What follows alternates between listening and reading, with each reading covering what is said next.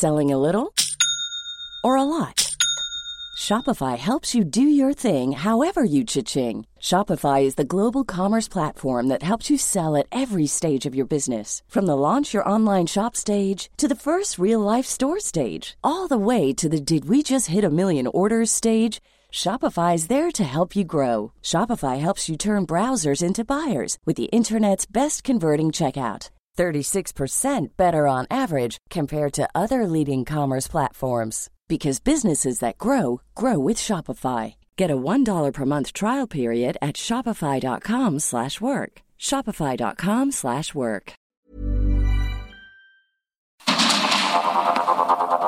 Heraldo Media Group presenta Sergio, Sarmiento, y Lupita, Juárez. Información, veraz y oportuna, con un toque, personal y humano. Por el Heraldo Radio, donde la H suena y ahora también se escucha.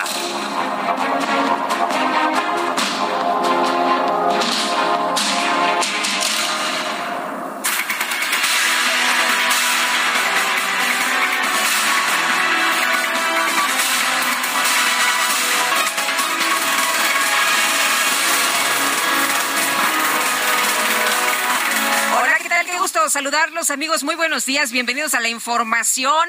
Estamos arrancando ya este viernes, sí, llegamos al viernes. Qué bueno, qué bien que estén con nosotros esta mañana. Información importante que le tendremos, por supuesto, este día y que tiene que ver con un anuncio del el eh, rector, del rector Graue. Vamos a estar muy pendientes. Ayer, eh, pues, causó mucha expectativa, ¿no? Esta información que se dio a conocer precisamente sobre este tema, una invitación de la Universidad Nacional Autónoma de México, que está haciendo una invitación a seguir la transmisión del mensaje que va a dirigir el rector Enrique Graue al cuerpo directivo de la UNAM el día de hoy a la una de la tarde con 30 minutos. Así que, pues todo mundo, todo mundo está ahí muy atento de lo que pueda decir el rector Graue. Y bueno, pues hay quien tiene ahí eh, la expectativa de si se va a referir este mensaje a la tesis de Yasmín Esquivel, la ministra de la Suprema Corte. Pues estaremos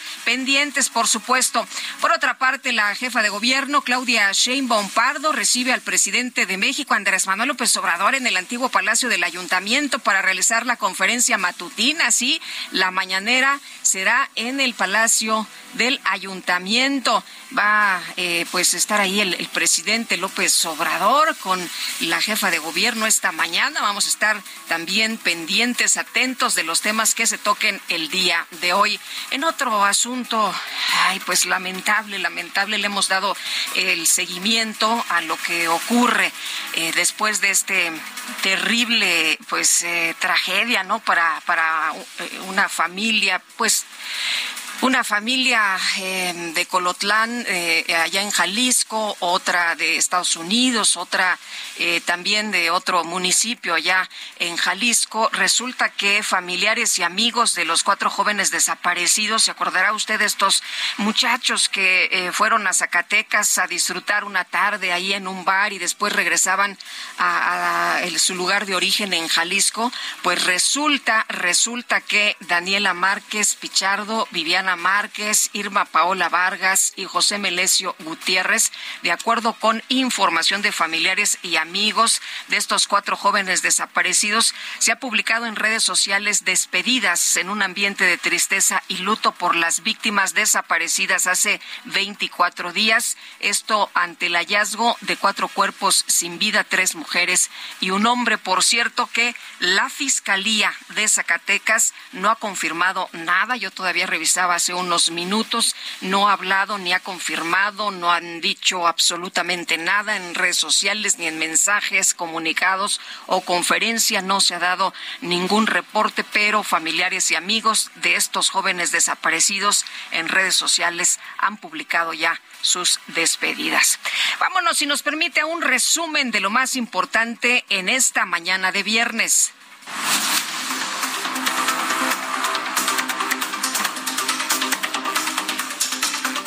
Y le comento a usted que en los Estados Unidos este jueves quedó constituido el jurado del juicio en contra del exsecretario de Seguridad Pública de México, Genaro García Luna, acusado de presuntos vínculos con el crimen organizado.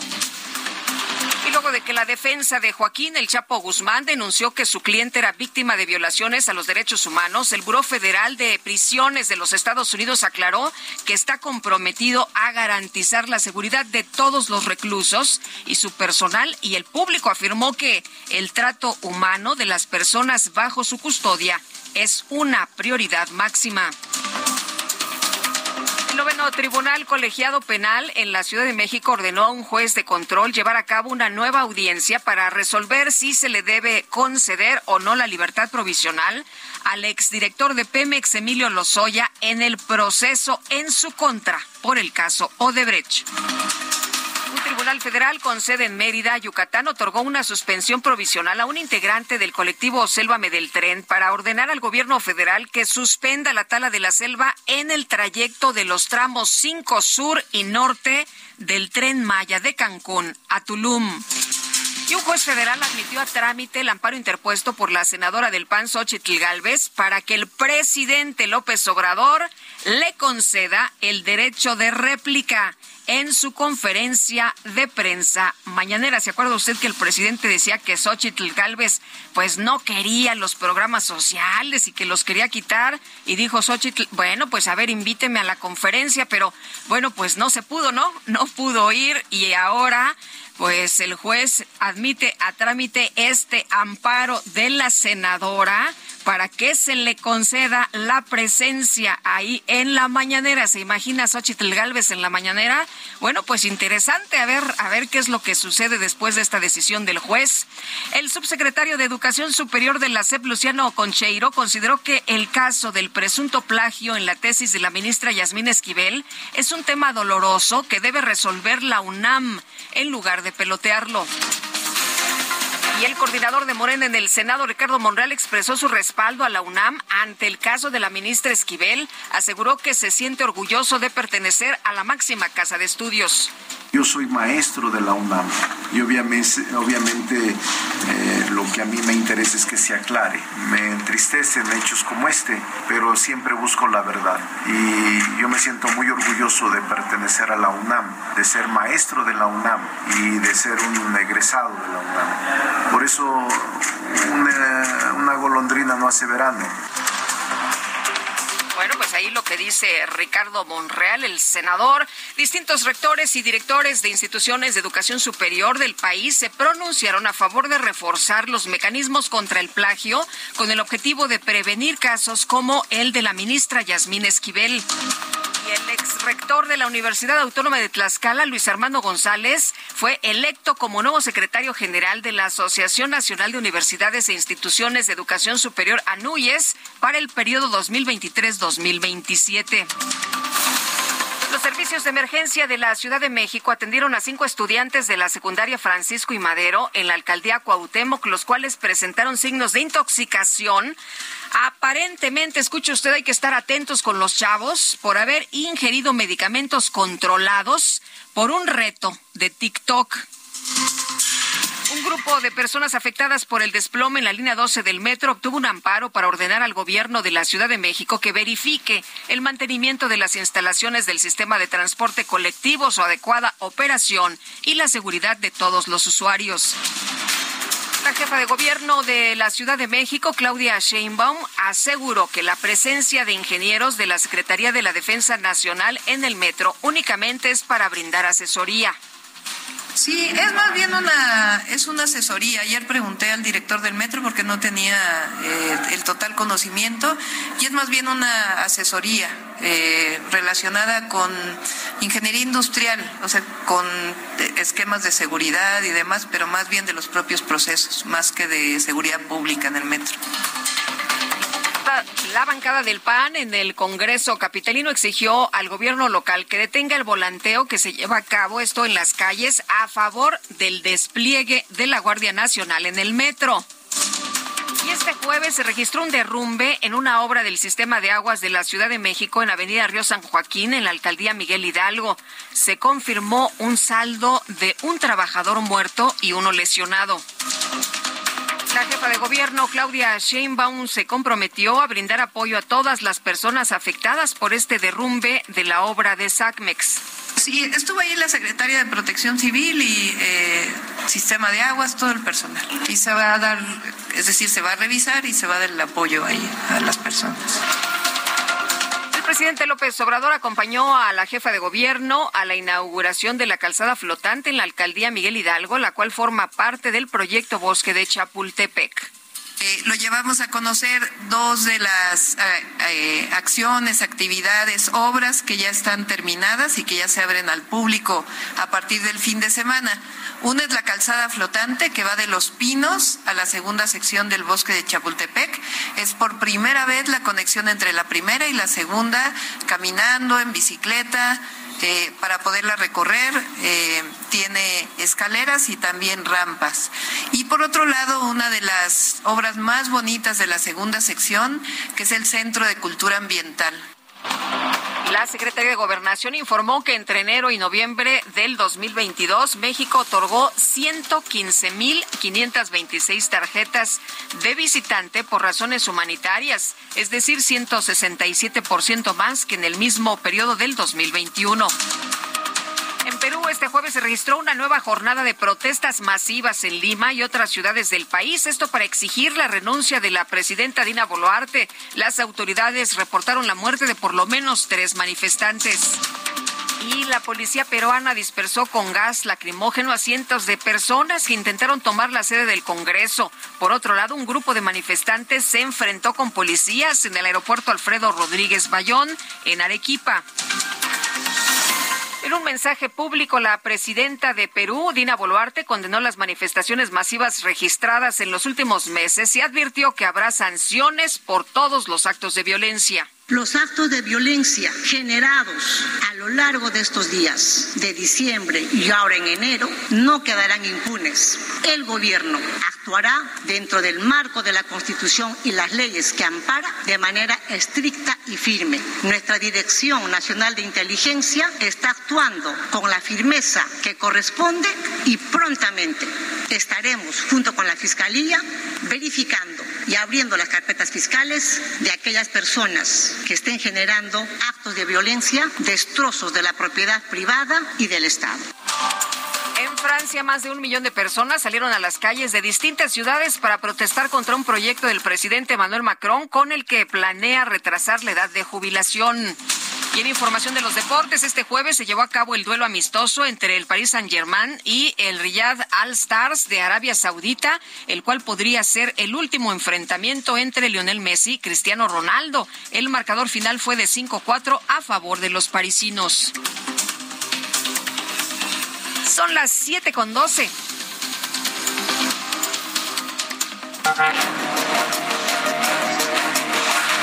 Destacadas de El Heraldo de México.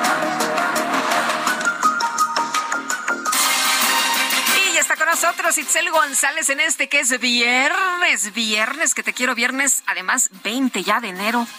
Se nos fue bien Qué rápido. Muy buenos días, Lupita, queridos Destacalovers. Buenos Así días, Itzel es, González. 20 de enero del 2023. Cargadita la información, se los dijimos desde el último día de diciembre. Ya pronosticábamos que iba a estar este mes movidito, movidito y por supuesto con mucha información, al igual que las destacadas del Heraldo de México. Así que, ¿qué les parece si comenzamos esta mañana?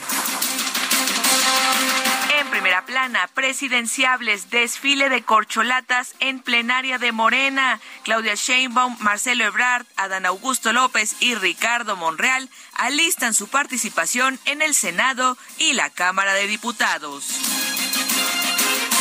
País, 80 años del IMSS, medicinas garantizadas hasta 2024. El instituto está en su mejor edad, dijo Zoé Robledo Aburto. Ciudad de México, Fiscalía Capitalina investiga derrumbe en la Miguel Hidalgo. La alcaldía apoyó en la atención de las dos víctimas. Estados, Oaxaca, entregan terna para elegir, elegir al fiscal. El Pleno votará para ungir al titular de la Fiscalía General del Estado. Orbe, toma de Lima, masiva protesta opositora. Exigen la renuncia de Boluarte, el cierre del Congreso y una nueva constitución.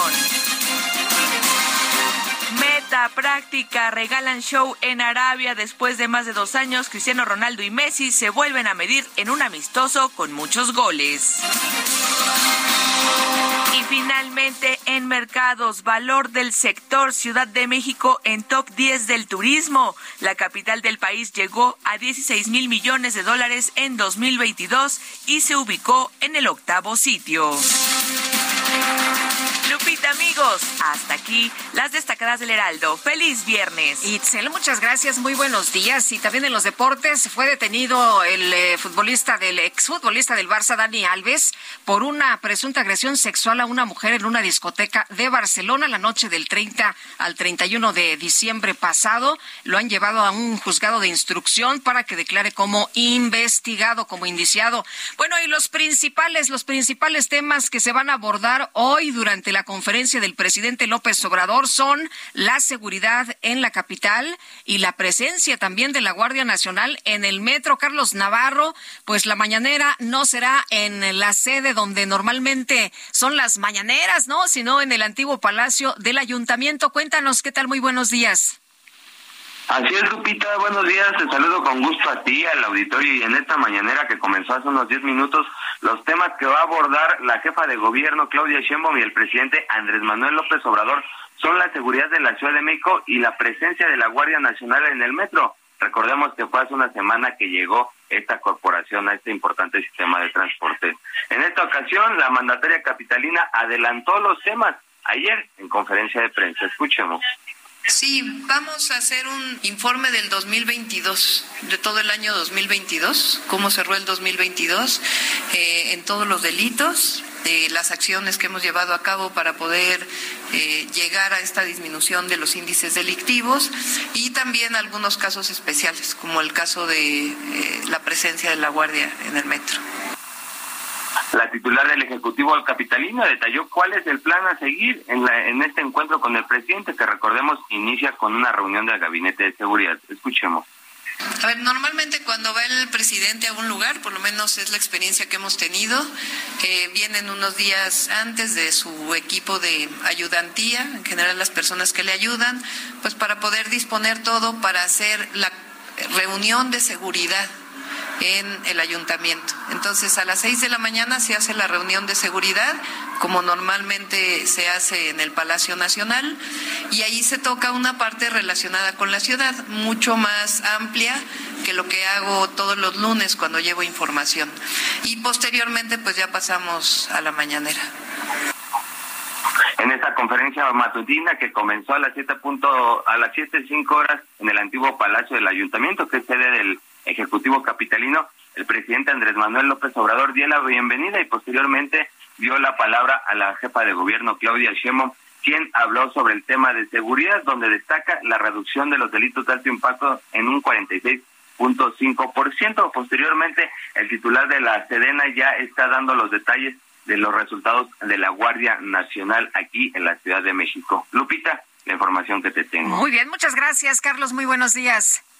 Hasta luego, buenos días. Hasta luego, muy buenos días. Y pues estaremos atentos, por supuesto, eh, enlazándonos a la mañanera para conocer la información que se está eh, dando en este momento. Están ahí presentes el secretario Luis Crescencio Sandoval, secretario de la Defensa, Rosa Isela Rodríguez, también está eh, por ahí, Adán Augusto López, secretario de Gobernación. Le tendremos todos los detalles. Y el Tribunal Electoral del Poder Judicial de la Federación garantizó imparcialidad e independencia en el proceso electoral en el Estado de México. Vamos con la información. Elia Castillo, ¿cómo estás? Buenos días.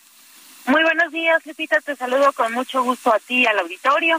Así es, el magistrado presidente del Tribunal Electoral del Poder Judicial de la Federación, Reyes Rodríguez Mondragón, se pronunció por impulsar medidas para observar y combatir el uso electoral de los programas sociales al tiempo que garantice imparcialidad e independencia en las controversias que resulten de la elección en el Estado de México. Esto durante su participación en la firma del acuerdo por la integridad electoral para el proceso electoral 2023 en el Estado de México. El magistrado presidente señaló que con la suscripción y convenio, con esta suscripción y convenio se traza el camino para que los mexiquenses tengan las elecciones íntegras que merecen. Añadió que el compromiso con este acuerdo es juzgar bajo un enfoque de integridad electoral, lo que dijo significa que en la aplicación de la ley promoverán soluciones que fortalezcan los principios democráticos tutelados en todo momento, autotutelando en todo momento los derechos político-electorales de la ciudadanía y su libre voluntad. En este mismo eh, evento,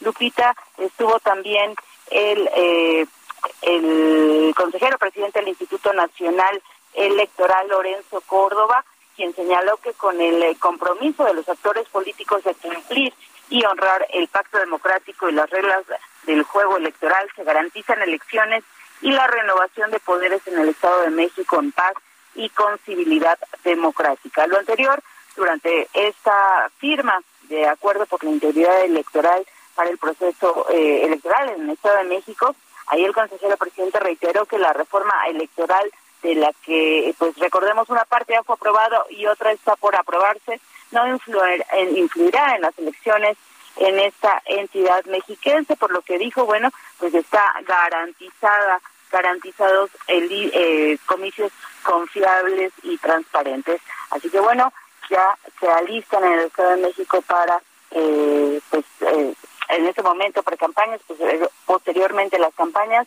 y finalmente el, los comicios de el, eh, del 2 de junio de eh, este año, Lupita. Muy bien, pues muchas gracias por la información. Muy buenos días, Elia. Muy buen día. Y el exdirector de Pemex, Emilio Lozoya, obtuvo un amparo para que se revise de nueva cuenta la medida cautelar de prisión preventiva justificada que se le impuso por el caso de Odebrecht. Diana Martínez, cuéntanos qué tal. Muy buenos días. Así es, Lupita, muy buenos días. El exdirector de Pemex, Emilio Lozoya, obtuvo un amparo para que se revise nuevamente la medida cautelar de prisión preventiva justificada que se le impuso por el caso Odebrecht. La decisión del noveno tribunal colegiado en materia penal en la Ciudad de México no implica que Lozoya quede en libertad, pero abre esa posibilidad, pues el único proceso en el que tiene esta medida cautelar es el de Odebrecht. La Fiscalía General de la República impugnó la sentencia del primer tribunal unitario en materia penal del primer circuito que ordenó revisar la prisión preventiva, pero el colegiado determinó que los argumentos de la FGR son infundados. Esto significa que todavía falta que se determine si Lozoya puede o no llevar ese proceso penal en libertad. La sentencia del colegiado señala que la magistrada de amparo determinó conceder para efectos la protección a Lozoya porque se vulneraron los principios de congruencia y exhaustividad. Lozoya está preso en el reclusorio Norte por los delitos de asociación delictuosa, lavado de dinero y cohecho en el caso de Breck. Hasta aquí mi reporte. Muchas gracias, muy buenos días. Y por otra parte le quiero comentar a usted que el futbolista brasileño Dani Alves fue detenido este viernes en Barcelona tras acudir de manera voluntaria a una comisaría de policía para responder por una presunta agresión sexual.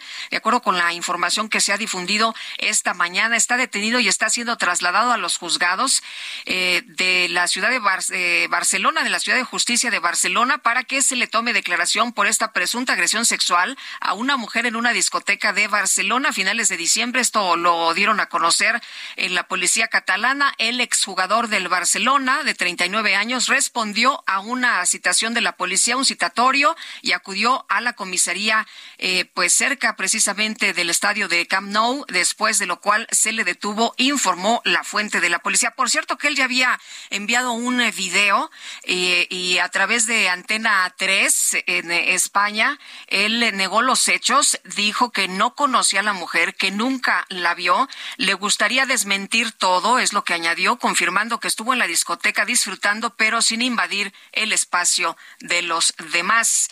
capitán del equipo brasileño y el futbolista más laureado de la historia, tiene 43 títulos. Se encontraba de vacaciones allá en Barcelona antes de reincorporarse a Pumas de México tras haber disputado el Mundial de Qatar con su selección que cayó, como usted recordará, en cuartos de final. Pues así, así está la situación con este ex eh, jugador del Barça jugador de los Pumas. Y bueno, por otra parte, por otra parte, información la que hemos estado dando seguimiento, el eh, juicio de Genaro García Luna. Fíjese usted que luego de tres días de entrevistas a cerca de 200 candidatos quedó constituido el jurado que a partir de el lunes juzgará por narcotráfico al exsecretario de Seguridad de nuestro país, Genaro García Luna, allá en un tribunal de Nueva York. Tenemos que hacer una pausa, pero regresamos de inmediato a la invitación para que se quede con nosotros y también nos comparta sus puntos de vista a través de nuestro número de WhatsApp 5520 1096 47. Regresamos.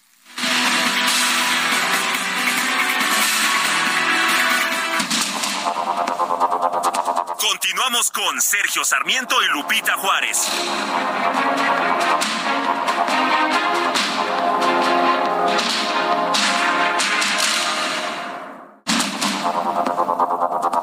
Continuamos con Sergio Sarmiento y Lupita Juárez por el Heraldo Radio.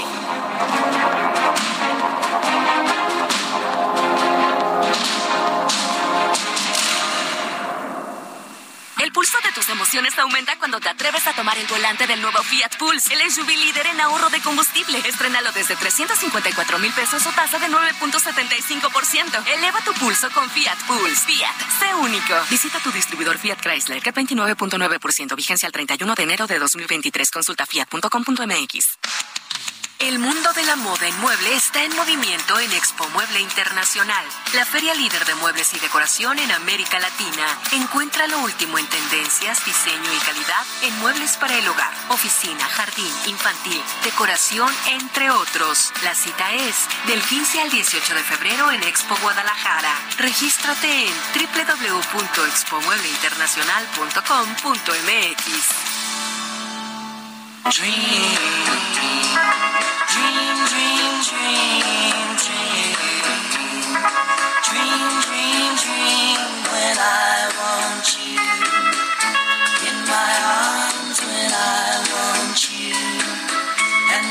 charms. Whenever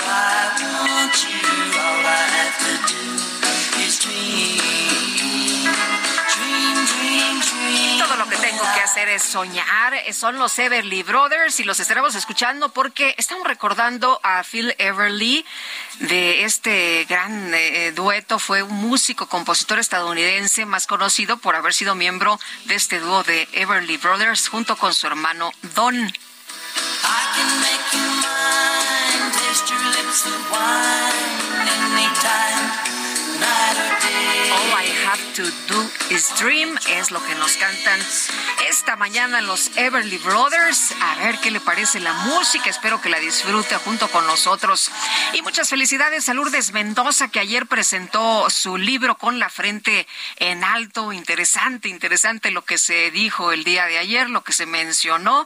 Eh, Javier Cuello Trejo estuvo de invitado presentando allí en el panel el, libro. Fernando Belauzarán y también Javier Lozano. Interesante los comentarios sobre esta publicación de Lourdes eh, Mendoza. Y nos dice Héctor Torres, muy buenos días, Lupita, es un gusto escucharte. Saludos a todo el equipo, espero pronto se recupere Sergio. Primero los pobres fue la bandera política del sátrapa de López, ahora el mismo desnudo con la verdad de que se trata. En realidad no quiere que salgan de pobres, él quiere solamente usarlos como estrategia política y quiere que le ayuden a ganar las elecciones. Para eso entonces necesita que sigan siendo pobres. Saludos desde Tultitlán de Héctor Torres. Pues sí, lo dijo claramente el presidente, ¿no? Es un tema de estrategia política. Y muy buenos días, Lupita, ya viernes. Saludos a Itzel, a Quique y demás participantes en el grupo del staff. Que tengan un buen fin de semana. Los saludo desde San Jerónimo. Soy Patricia. Bueno, hoy nos acompaña en los controles técnicos nuestro compañero Alan Hernández, que está con nosotros desde muy tempranito. Mi querido Alan, muchas gracias por todo tu trabajo trabajo, como siempre, por todo tu apoyo. Y nos dice también, eh, buenos días, Sergio y Lupita, tengan feliz fin de semana. Soy Luis López Sotero, con todo respeto, señor presidente de México, ya no encubra a Yasmín Esquivel, como es sabido del plagio de la tesis. Bueno, y luego de tres días de entrevistas, quedó constituido el jurado que a partir de lunes llevará a cabo, pues, eh, este juicio por narcotráfico al exsecretario de Seguridad de México, Genaro García Luna, en los Estados Unidos. Vamos a platicar con Francisco Cruz, autor de García Luna, El Señor de la Muerte. Francisco, qué gusto saludarte esta mañana. ¿Cómo estás? Buenos días. Lupita, muy bien, muchas gracias. Gracias por la invitación.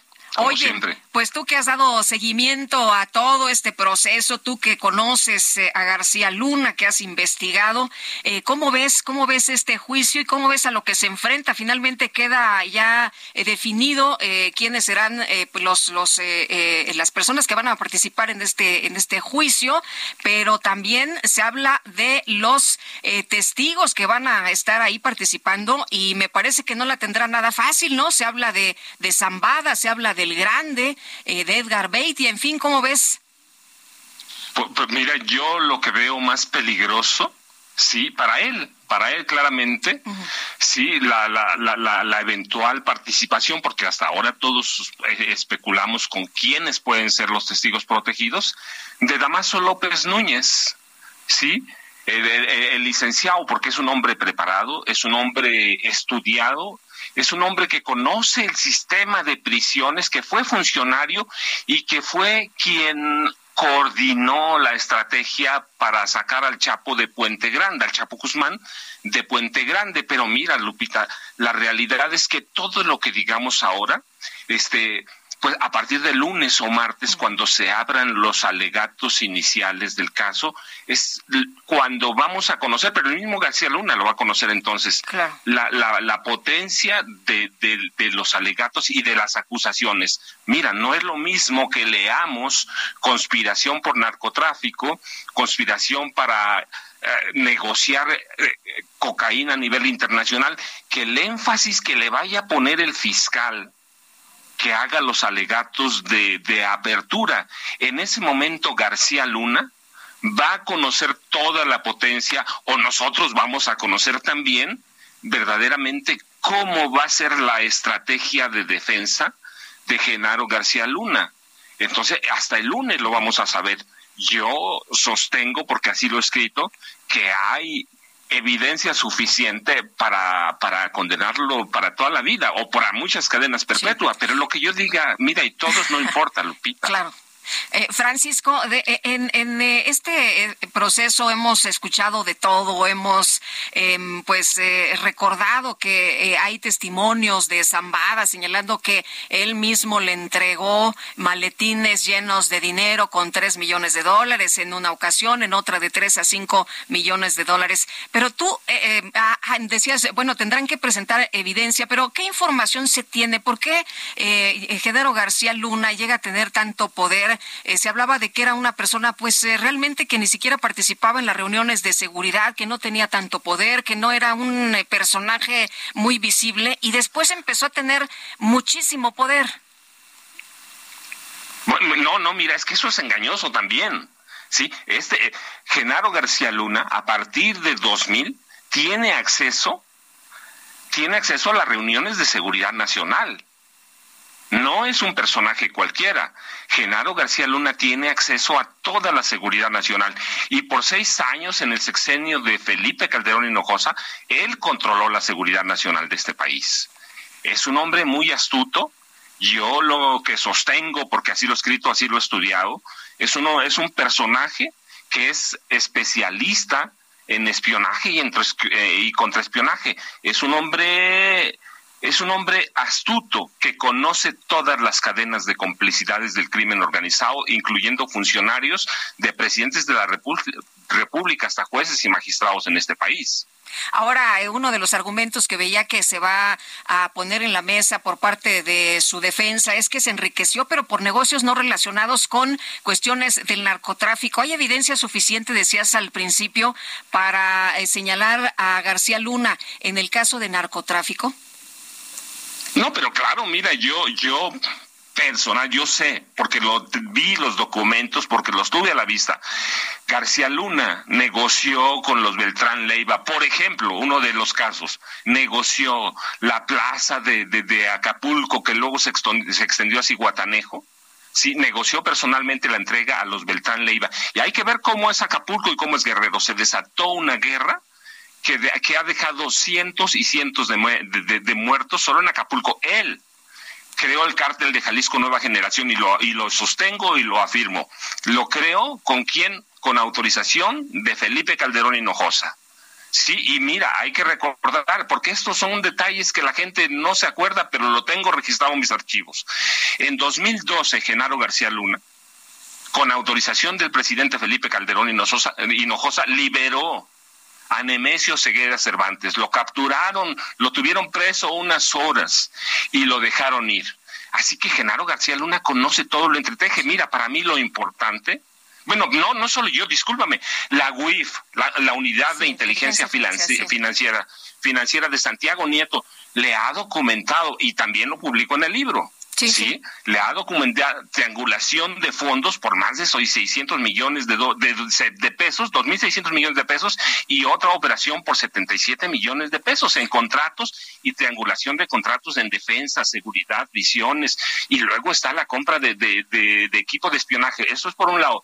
Y por otro, Sí, mira, yo lo tengo bien documentado cómo se robaron 50, ¿por qué robo? 50 millones de dólares a través de la compra de un detector molecular de drogas que fue una mera vacilada por el que encarcelaron a más de 10 mil personas sin una sola evidencia de estar involucradas en narcotráfico. Sí, sí, claro, de 10 mil personas, sí, claro. Oye, Está documentado y ahí están los registros de cárceles, ¿eh?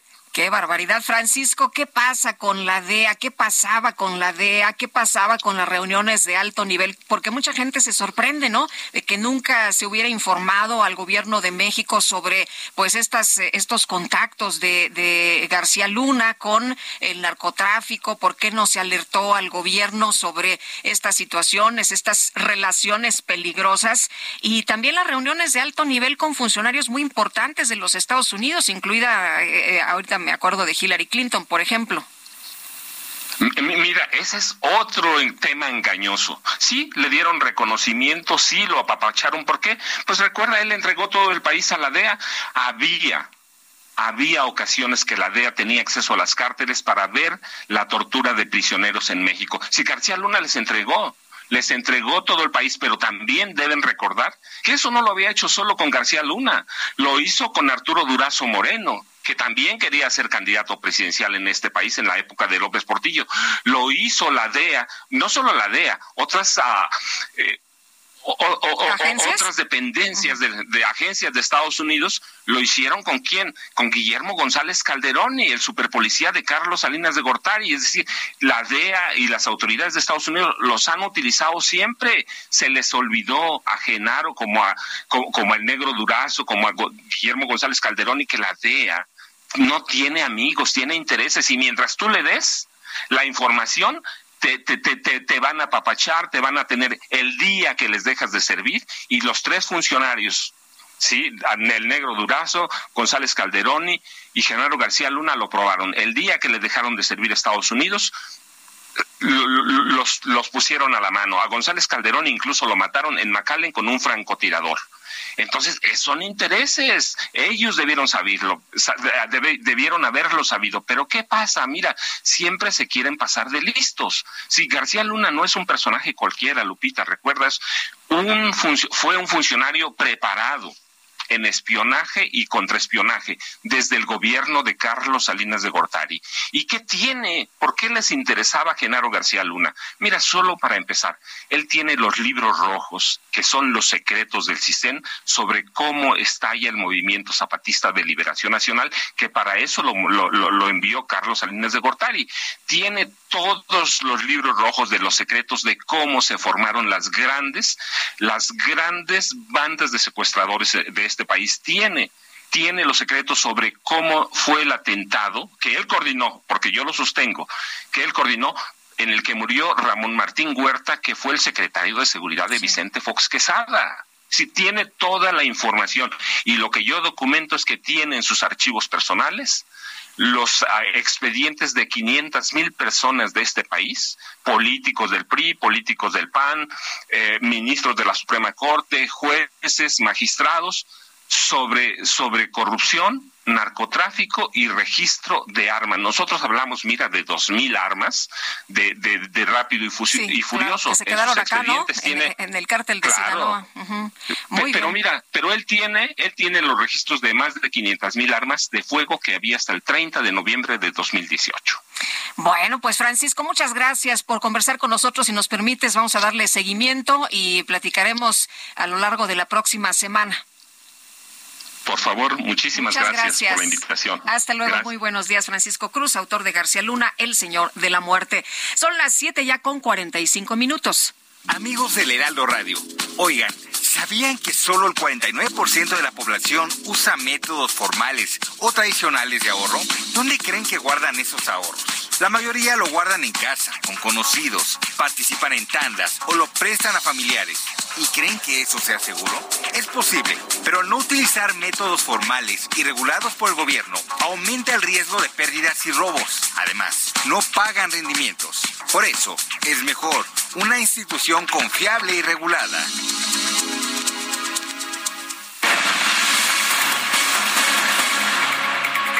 Bueno, resulta que en lugar de distribuir los fármacos en los almacenes, los medicamentos se van a entregar directamente a los hospitales, de acuerdo con lo que se anunció el día de ayer por parte de Enrique Pérez Olguín, el coordinador de operación y distribución del INSABI. Vamos a platicar con Juan de Villafranca, presidente ejecutivo de la Asociación Mexicana de Laboratorios Farmacéuticos. Juan, ¿cómo estás? Buenos días. Lupita, muy buenos días. Oye, pues, ¿qué implica este cambio? ¿Cómo ven ustedes esta decisión? Mira, sentimos que es una es un avance, de alguna manera es es empezar a volver un poco más al esquema anterior, donde eh, ahora lo que hacen es, en esta última licitación del INSABI, algunos medicamentos, sobre todo los medicamentos de alta especialidad, este, en la, está establecido en las bases, van a ser, eh, se licitaron a distribuidores. ¿Esto qué quiere decir? Que el distribuidor le compra al laboratorio y el distribuidor se encarga de llevar el, medicamento a los centros de salud para que le llegue directamente a la gente. No lo hicieron para todos los medicamentos, lo hicieron para algunos. Sin embargo, pues esto es un avance, ¿no? Este, creo que importante, porque va a facilitar el que el que llegue el medicamento. Eh, participaron en esta licitación eh, muchos nuevos distribuidores y es importante que estos distribuidores pues solamente cumplan con todo el tema regulatorio, sanitario, y puedan llegar de mejor manera los medicamentos a la, al usuario final, al paciente. Eh, Juan, eh, hemos estado viendo en las últimas semanas, en los últimos meses, bueno, en los últimos años en realidad, eh, pues que hay un problema muy grande de, de, que pues lleguen los medicamentos. ¿Crees que esto sí pueda ayudar, que sí pueda aliviar esta situación de falta de medicinas? Pues mira, sí va a, sin duda sí va a ayudar, pero va a ayudar en aquellas claves que fueron licitadas y, y, que fueron compradas a través de distribuidores. Eh, las otras claves pues van a van a tener que utilizarse pues el, proceso nuevo de, de, distribución que es donde ha habido algunos problemas no porque se ha se han comprado medicamentos están en almacenes. Sin embargo lo importante es que el medicamento no esté en el almacén sino que circule rápido y llegue al paciente. Entonces sentimos que este es un avance y de alguna manera pues es es volver un poco a lo que era el, el, modelo, el esquema anterior, ¿no? Y sentimos que este, esto, esta decisión de, de Insavich es, es positiva y como siempre, pues Amelar eh, reitera su mejor exposición para ser parte de la, de la solución. ¿no? oye, Juan, ¿cómo se hacía antes la distribución? Pues mira, eh, como se hacía originalmente era que se vendía, eh, que participaron en la licitación eran los distribuidores. El distribuidor le compraba a dos o tres laboratorios y en el precio el distribuidor se comprometía a entregar el medicamento ya en el destino final. Después, eh, este es ya en esta administración ha habido varios cambios de modelo.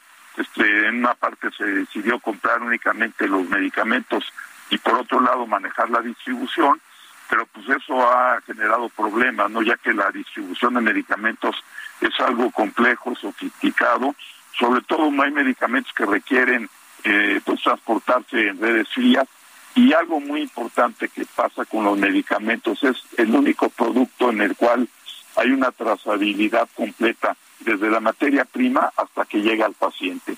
Entonces, esto es muy importante porque eso permite garantizar eh, que el medicamento llegue con sea calidad y que con calidad y sea eficaz a la hora de que llega al paciente, que eso es lo más importante. Eh, eh, Juan, es decir, que entendieron que había cosas que sí funcionaban en el pasado, que sí daban resultados y lo que van a hacer es, pues, aprovechar esa experiencia.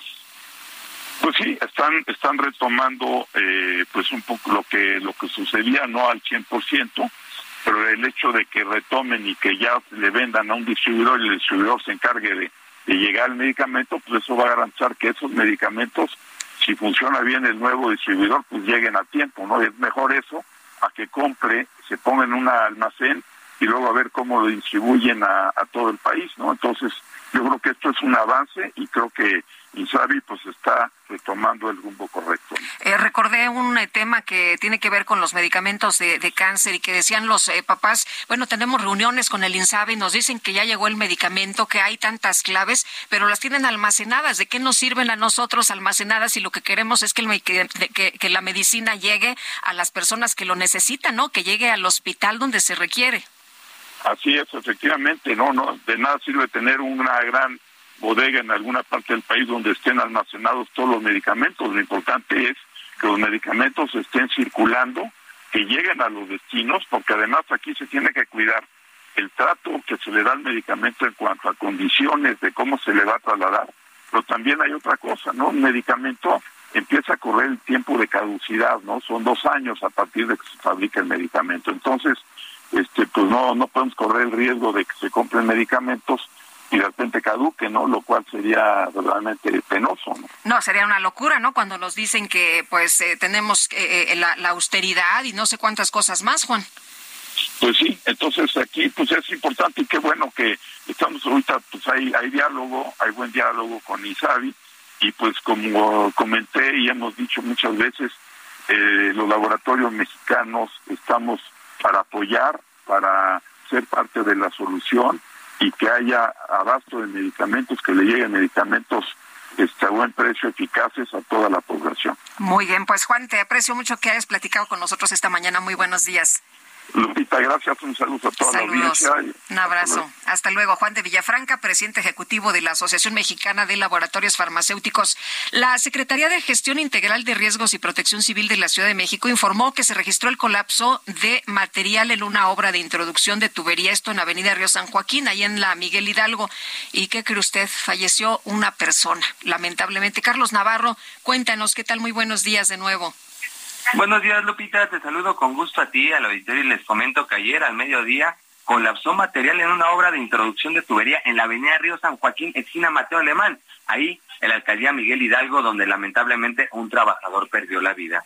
Al acudir a la zona del reporte, la secretaria de Protección Civil, Miriam Ursúa, informó que en el sitio se realizaban trabajos en una zanja para la sustitución de tubería de drenaje de una empresa subcontratada por parte del sistema de aguas de la Ciudad de México. En el lugar ocurrió el colapso de material sobre dos personas.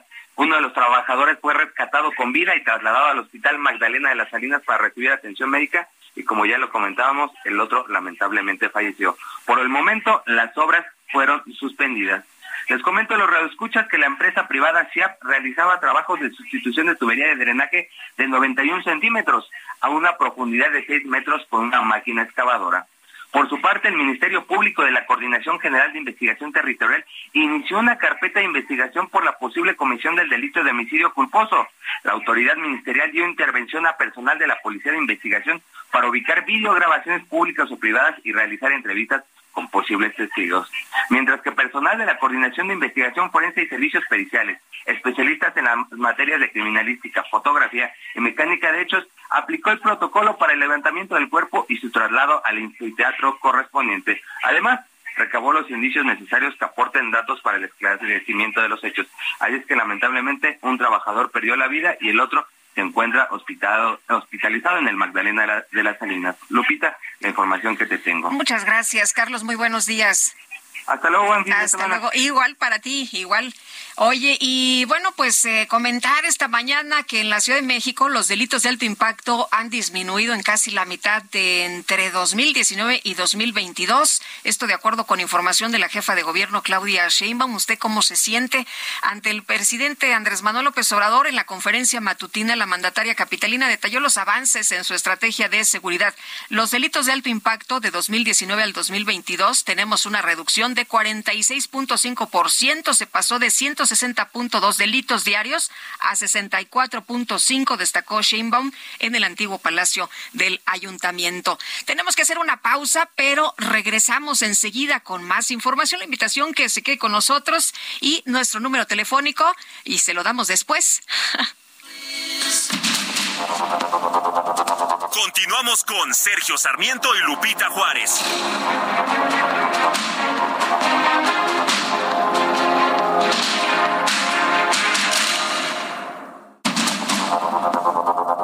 Continuamos con Sergio Sarmiento y Lupita Juárez por el Heraldo Radio.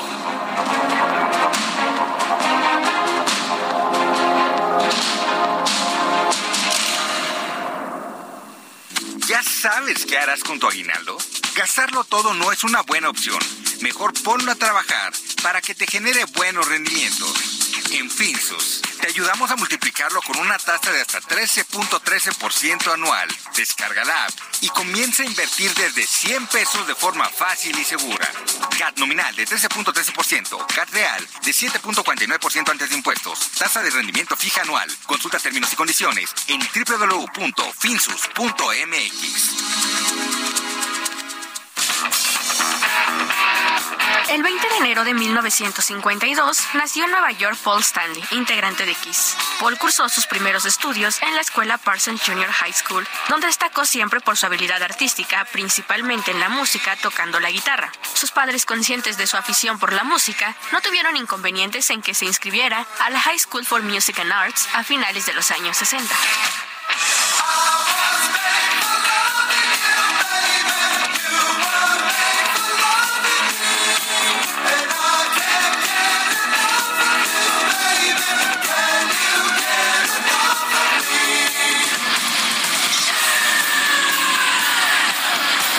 Mientras estudiaba música, Paul conoció a Gene Simons, con quien en un principio no tenía una muy buena relación, pero que con el tiempo fueron compartiendo pasiones y llegaron a ser grandes amigos, amistad que perdura hasta la actualidad. Junto a Simons y Steve Carnell fundaron una banda llamada Wicked Lester, la cual se disolvió antes de grabar su primer disco por problemas con Steve y por falta de dinero.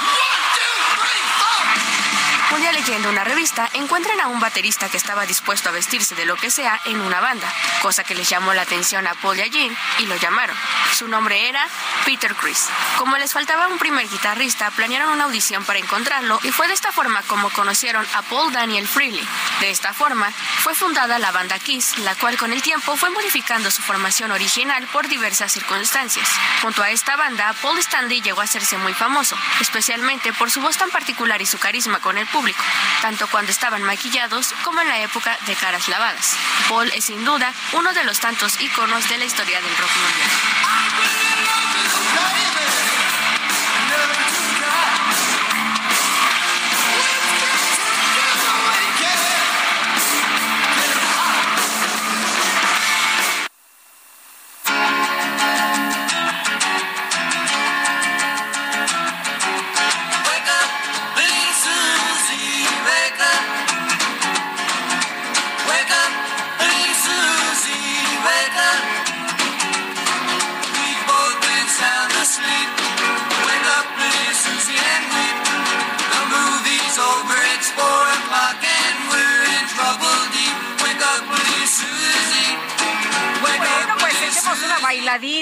Wake Up Little Susie, este gran éxito de 1958.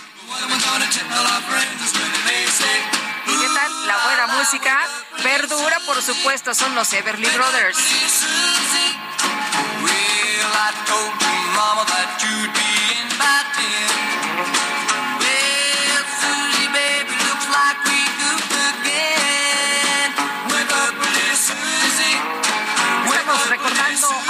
Everly, quien nació el 19 de enero de 1939. Murió un 3 eh, de enero, el 3 de enero del 2014, este músico y compositor estadounidense.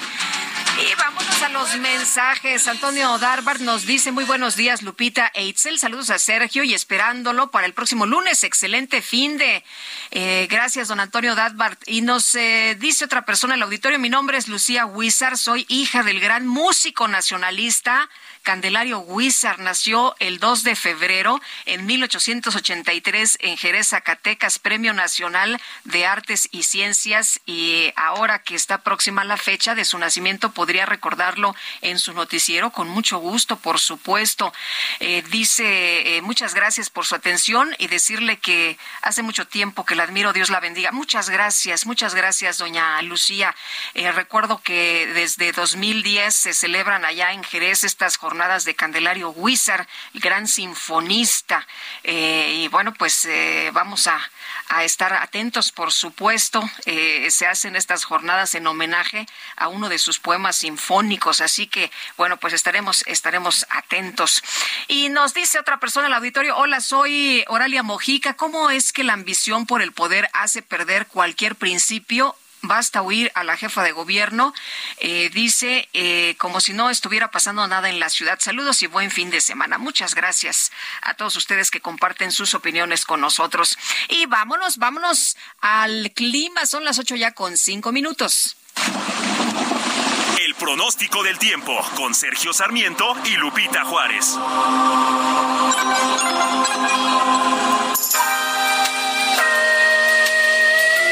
Mónica Jiménez, meteoróloga del Servicio Meteorológico Nacional de la Conagua, ¿cómo te va? Muy buenos días. Lupita, auditorio, gusto en saludarlos. Hoy el frente número 25 se extenderá con características de estacionario sobre el centro, occidente y sur del Golfo de México.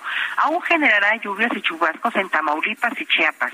Por otra parte, el frente frío número 26 se desplazará sobre el noroeste del territorio nacional.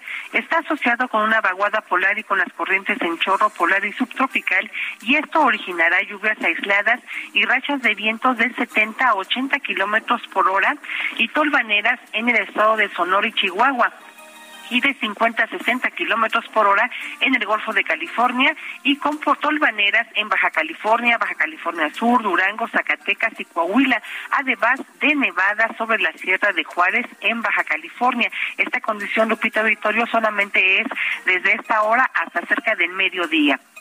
Finalmente, un canal de baja presión sobre la península de Yucatán y el ingreso de humedad del Océano Pacífico y del Mar Caribe propiciarán lluvias y chubascos dispersos en dicha península. En el resto de la República Mexicana prevalecerá el ambiente estable y sin probabilidad de lluvia. Particularmente para el Valle de México se pronostica durante el resto de la mañana y durante la tarde el cielo medio nublado con bruma y sin lluvia para la Ciudad de México y también para el Estado de México. El viento dominante es de dirección variable de 10 a 20 kilómetros por hora, con rachas de hasta 35 kilómetros por hora. La temperatura mínima pronosticada es de 9 a 11 grados Celsius y, la, y de 0 a 5 grados en zonas montañosas. Así también se espera una temperatura máxima de 25 a 27 grados Celsius para la Ciudad de México y para el Estado de México una máxima de 21 a 23 grados Celsius. Lupita, auditorio, es la previsión del tiempo desde el Servicio Meteorológico Nacional. Que tenga todos un buen fin de semana. Muchas gracias. Muy buenos días. Con gusto. Hasta, luego, Mónica. Buen fin de semana. Y de acuerdo con la encuesta nacional de seguridad pública urbana del Instituto Nacional de Estadística y Geografía, el 64.2% de la población mexicana consideró en diciembre de 2022 que es inseguro vivir en su ciudad. Escuchó usted, el 64.2% de los mexicanos considera que es inseguro vivir en su ciudad. Gerardo Rodríguez, director del Departamento de Relaciones Internacionales y Ciencia Política de la Universidad de las Américas Puebla y columnista del Heraldo de México. ¿Cómo estás? Qué gusto saludarte esta mañana. Muy bien, Lupita, un gusto estar contigo. Oye, Gerardo, pues eh, una cifra muy elevada, ¿no? Eh, de, de, lo que la gente percibe, de lo que la gente dice. Y bueno, pues no nada más es la percepción, tenemos datos y tenemos cifras que da a conocer el INEGI. Así es, pero Lupita, si me lo permites darle un twist, un giro de género, el 70% de las mujeres se sienten inseguras y un cincuenta y tantos por ciento de los hombres. Más de 15 puntos de diferencia. Ese 64 del que tú hablas es el promedio de hombres y mujeres. Sí. Entonces, siete de cada mujer, siete de cada diez mujeres se sienten inseguras. Es terrible eso, ¿eh? Sí, pues imagínate nada más cómo no nos vamos a sentir inseguras si todos los días hay 11 feminicidios. Así es. Y bueno, pues eh, sí hay que decirlo también, Lupita, ha habido una reducción del sentimiento de inseguridad durante este sexenio. Algo están haciendo las autoridades locales y federales que sí hay una reducción en la materia. Ahora, em, de acuerdo con la información que tenemos, eh, eh, hay ciudades donde la gente se siente más todavía insegura, pero son eh, ciudades en las que vemos que hay mucha violencia, en las que vemos que hay balaceras, en las que vemos que hay homicidios a cada rato, Gerardo. Fresnillo, primer lugar. Sí, Le sigue otra ciudad de Zacatecas, Zacatecas. Y ya después vamos a ver en el centro del país, Guanajuato. ¿Qué tienen en común estas tres ciudades? Hay una lucha por el cártel Jalisco Nueva Generación con otros cárteles locales por estas plazas, Lupita. Eh, Gerardo, nos dices que hay una eh, como una disminución en, la percepción eh, de la inseguridad en, la ciudadanía en este sexenio. Que entonces la narrativa que, hay o, los datos que hay, la gente los está viendo bien. Mira, es, es muy interesante. Estados, por ejemplo, como Nuevo León, tienen ciudades como San Pedro, Garza García, que son búnkeres, ¿no? Que han invertido muchísimo encerrar sus ciudades, ¿no? También aquí en la Ciudad de México hay que destacar Benito Juárez, ¿eh? Esa estrategia de blindar, proteger la, alcaldía ha dado resultados. Entonces, eh, cuando hay coordinación también, Lupita, las cosas avanzan. En Zacatecas y Guanajuato hay muy mala coordinación entre autoridades federales y estatales. Ahora, el, llama también la atención el 64.5% de la población de 18 años y más que vive en zonas eh, urbanizadas es la que dice que en términos de delincuencia vivir en la ciudad es inseguro. También esto llama la atención. Sí, por supuesto. También hay un tema de, de edades, ¿no? Y hay una razón. En temas de homicidio eh, hay, hay una hay un gap de personas que son las que son sujetas a mayor violencia. Son hombres entre 18 y 40 años aproximadamente los que son más fuente de violencia, pero también están vinculados con mayor índice de violencia, Lupita. Oye, el día de hoy la jefa de gobierno daba a conocer también unos datos que son interesantes. Se habla de que eh, los delitos de alto impacto han disminuido en casi la mitad entre 2019 y 2022. Eso es cierto, ¿eh? Y la verdad es que aquí la Ciudad de México tiene una característica diferente al resto del país. Por ejemplo, tenemos el estado de fuerza más grande, con más de 60 mil elementos de policía de la Ciudad de México. el, eh, García Harfuch logró, y por supuesto la, la, la jefa de gobierno, una reforma muy importante. Los policías, la Secretaría de Seguridad puede hacer investigación criminal algo que otros estados se rehusan a hacerlo. Y tienen además, hay que reconocerlo, magnífica relación con el Centro Nacional de Inteligencia, también con las Fuerzas Armadas que les han ayudado a reducir la, eh, la incidencia delictiva en algunos en algunas ciudades. Sí. Oye, ¿te acuerdas que antes nadie quería venir a la Ciudad de México? Eh, yo, yo recuerdo hace algunos años que todo el mundo decía, no, hombre, eh, mejor en provincia, en provincia la gente está más tranquila, la gente está más segura, no hay que ir a la Ciudad de México, ahí en cuanto te paras te, te asaltan o, o te roban el carro, en fin, y ahora la situación pues eh, parece diferente, ¿no? Parece que la Ciudad de México es de las más seguras. Sí, hubo un cambio cuántico, Lupita, cuando vino la estrategia de cuadrantes con el doctor Mondragón, con el presidente López Obrador, antes jefe de gobierno, con Marcelo Ebrard como secretario de Seguridad.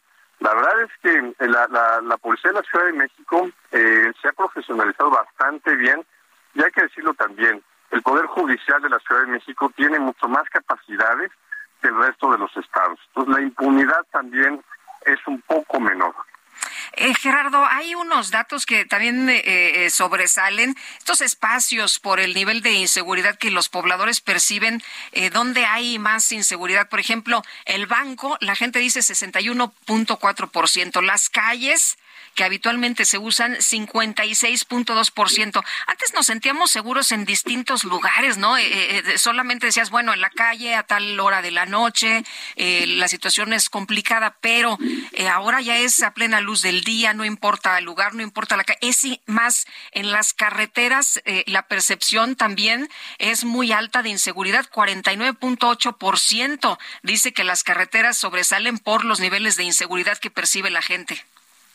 Sí, y son algunas carreteras en particular, por ejemplo, el Arco Norte que conecta Puebla con el Estado de México y Querétaro, el Triángulo Dorado, eh, Veracruz, Puebla, hacia el norte hay, hay carreteras que conectan hacia Estados Unidos en Tamaulipas que no se recomienda a la ciudadanía que tomen en las noches. Entonces sí, y los otros lugares públicos que comentas, eh, pues es porque la gente se pasa la voz con sus familiares, amigos de que los asaltaron en cajero, vía pública y transporte público. Son las áreas que tienen que cuidar los gobernantes. Muy bien, pues Gerardo, muchas gracias por platicar con nosotros esta mañana. Muy buenos días. Gracias, Lupita. Saludos. Te mando un abrazo. Es Gerardo Rodríguez, director del Departamento de Relaciones Internacionales y Ciencia Política de la Universidad de las Américas Puebla y columnista aquí en el Heraldo de México. Ayer una persona falleció y otra resultó lesionada tras un incidente en una obra de SACMEX en la alcaldía Miguel Hidalgo. Mauricio Otave, alcalde de Miguel Hidalgo, ¿qué tal? Buenos días. ¿Qué tal? Muy buenos días, Lupita. Pues eh, Mauricio, lamentablemente estamos hablando el día de hoy por este accidente, ¿no? Eh, cuéntanos qué fue lo que pasó, qué información tienen ustedes. A las 12.50 del día recibimos un reporte de que se había, eh, que, que, había, que dos personas estaban atrapadas en una excavación que estaba realizando el sistema de aguas de la Ciudad de México, del gobierno de la ciudad.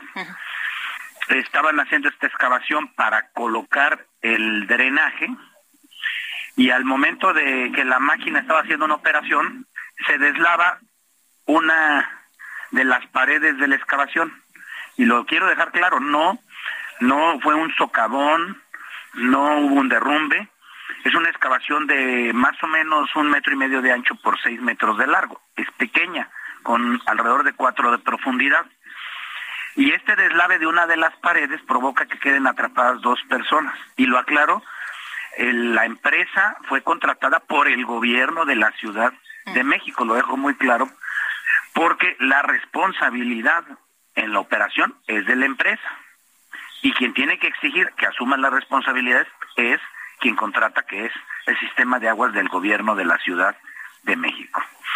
En este caso, dos personas quedaron atrapadas, una fue rescatada sin que tuviera mayor gravedad y trasladada al Hospital Magdalena de las Salinas y la otra lamentablemente perdió la vida ahí en el lugar. Tú fuiste, ¿verdad? Tú acudiste. Yo fui, yo fui, esto llegué eh, media hora después del incidente, ahí estuve presente para saber, conocer de lo que sucedió, de estar en el lugar de los hechos y también eh, estar pendiente de las tareas que estaba realizando en ese momento tanto la, la Fiscalía, la Marina y todos los que participaron en, en este pues en esta intervención. ¿Cuál es la responsabilidad de la alcaldía Miguel Hidalgo? Ni una sola responsabilidad de la alcaldía Miguel Hidalgo. Ha habido gente de Morena que le ha querido establecer responsabilidad al gobierno de la alcaldía. Para nada es responsabilidad de la alcaldía Miguel Hidalgo. No es una obra contratada por nosotros. Yo asumo la responsabilidad de lo que contrato. Por eso dejo muy claro que es responsabilidad del gobierno de la ciudad, del sistema de aguas, y se lo tiene que exigir a la empresa. Ellos no operaban directamente, los funcionarios del gobierno. Contrataron una empresa y tienen que exigir que respondan por los deudos. Eh, Mauricio, ah, ah, perdón, ¿hay algún apoyo para eh, los trabajadores de parte de la alcaldía? ¿Para la familia de las personas? nosotros no, porque no somos responsables de, de una obra. Tiene el gobierno que responder por las obras que contrata el gobierno de la ciudad. Lo dejo muy claro porque había mucha, había hay gente de Morena confundiendo a la gente como siempre con mentiras, echándonos la bolita de una obra que el sistema de aguas contrató. Muy bien, pues Mauricio, te agradezco que hayas conversado con nosotros, que nos platiques cómo estuvieron las cosas. Y yo les agradezco mucho el espacio, la oportunidad de aclarar y lamento mucho la actitud de la gente de Morena que ante una tragedia quiere sacar raja política y confundir y mentir como siempre. Muy bien, pues Mauricio, muchas gracias, muy buenos días. Muchas gracias. Hasta luego, Mauricio Tabe, alcalde de Miguel Hidalgo. Y vámonos con el Químico Guerra, ya son las ocho con diecinueve minutos. El Químico Guerra, con Sergio Sarmiento y Lupita Juárez. ¿Cómo estás, Químico Guerra? Muy buenos días. Buenos días, Lupita. Lupita, ¿qué crees? ¿Qué pasó? Hoy es viernes. Ah, qué maravilla. Es una maravilla, ¿verdad? Sí, la verdad es una buena este, noticia. Sí, te mandé una foto de una nueva amiga que tenemos. Sí, ya vi, este, se ve bonita, pero la verdad, este, tengo mis reservas. ¿Es, es, es bueno o malo? Es buenísimo. Ella se llama Halteria. Fíjate que identifican científicos de la Universidad de Nebraska, liderados por el doctor John DeLong, y que publica en eh, los registros de las Academias Nacionales de Ciencias de los Estados Unidos, la primera bacteria conocida que se alimenta únicamente de virus. Esto es bueno, es malo, es sensacional se alimenta. No, pues si se va a llevar todos los virus que tenemos, pues que se los lleve. Bienvenida la halteria, dijiste. Halteria, sí se llama halteria, y cada una de ellas se puede comer hasta un millón de virus al día cada una de esas bacterias. Imagínate que te tomas una capsulita y haces que pueden haber billones, ¿no? Cuando comen unos probióticos, que dice tantos miles de millones, etcétera. Bueno, pues te puedes comer una capsulita con algunos miles de millones de halteria y si tienes SARS-CoV-2 o tienes el virus, no, no sé, de eh, la malaria o cosas así, imagínate, se lo pueden comer. Y esto eh, es una verdadera revolución en las ciencias biomédicas porque podría, y si la, este, logramos entender mejor mejor a la jalteria, pues tener medicamentos antivirales que realmente sean pronaturales, ¿verdad? La bacteria no se va a tener otra cosa, no se va a causar dentro del organismo ningún desarreglo, no va a atacar tu flora intestinal, se va a dirigir a los virus y se los va a comer.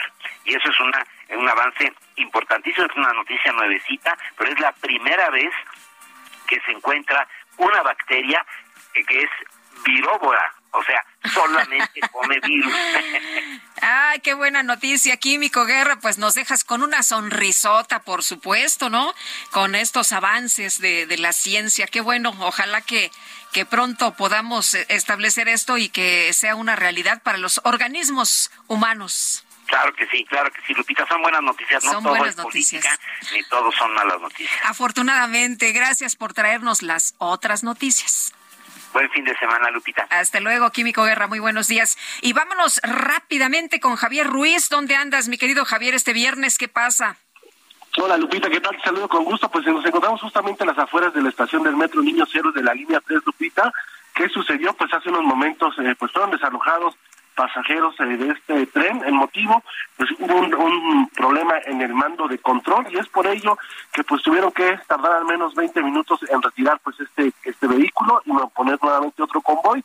Ya se ha restablecido el servicio para que desee llegar tanto hacia la zona de Ciudad Universitaria como hacia la zona de Indios Verdes. Y también mencionar, Lupita, que hace unos momentos pues se registró otro accidente en el metro, ahora en la estación consulado de la línea 5. Desafortunadamente cayó un joven de 15 años a las vías. Han llegado ya paramédicos de Escuadrón de Rescate y Urgencias Médicas, lo están retirando de las vías y es trasladado hacia el hospital de Valbuena. Se espera que en los próximos minutos se reanude el servicio. De momento, Lupita, el reporte que tenemos. ¿Se cayó este muchacho? ¿Se resbaló?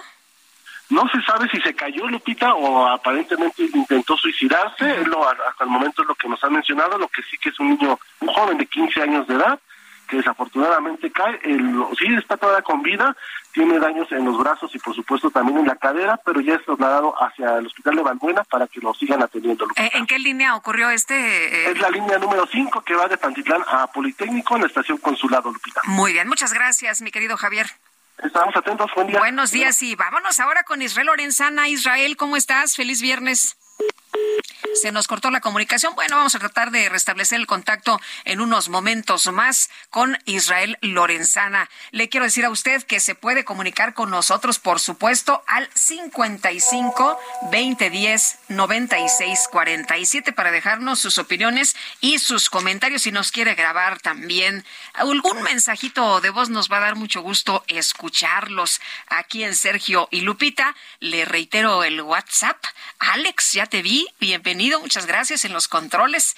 Eh, despedimos a Alan y entra en el relevo Alex 5520 10 96 47. Regresamos.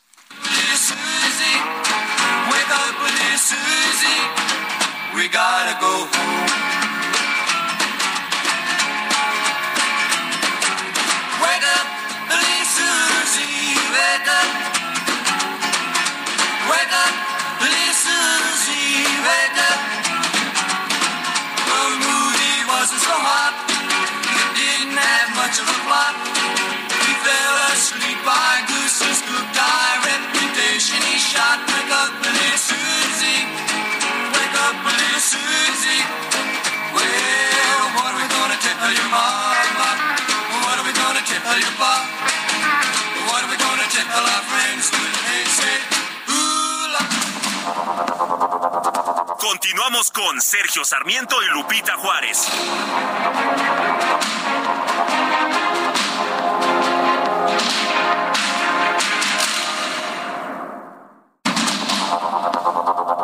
Continuamos con Sergio Sarmiento y Lupita Juárez por el Heraldo Radio.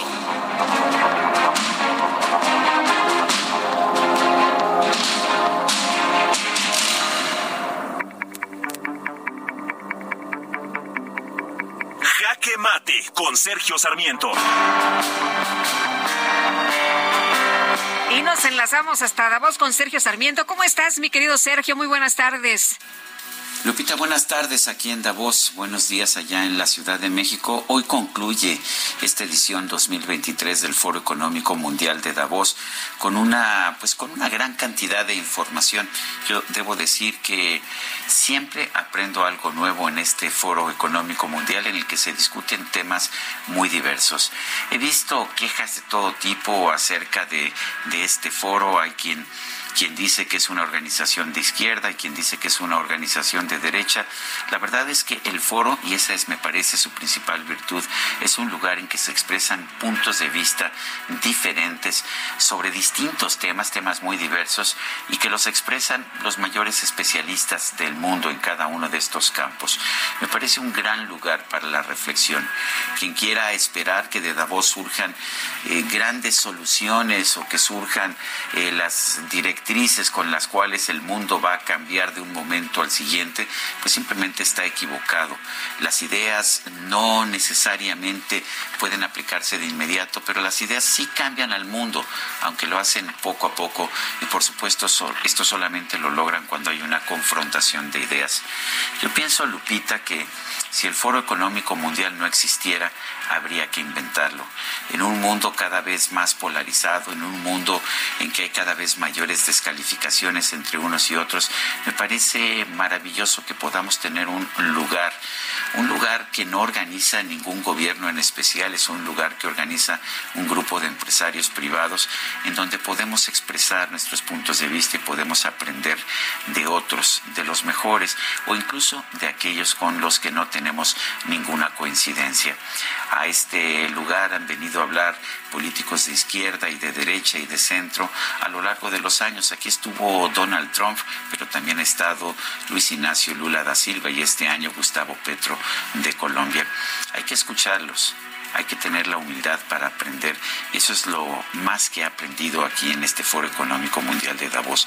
Es un lugar para escuchar, es un lugar para aprender, es un lugar que vale la pena conservar. Te mando un fuerte abrazo, Lupita, y ya nos, nos veremos el próximo lunes en vivo en la cabina del Heraldo Radio. Me parece muy bien. Te mando un abrazo y gracias por traernos todos estos comentarios desde Davos, mi querido Sergio.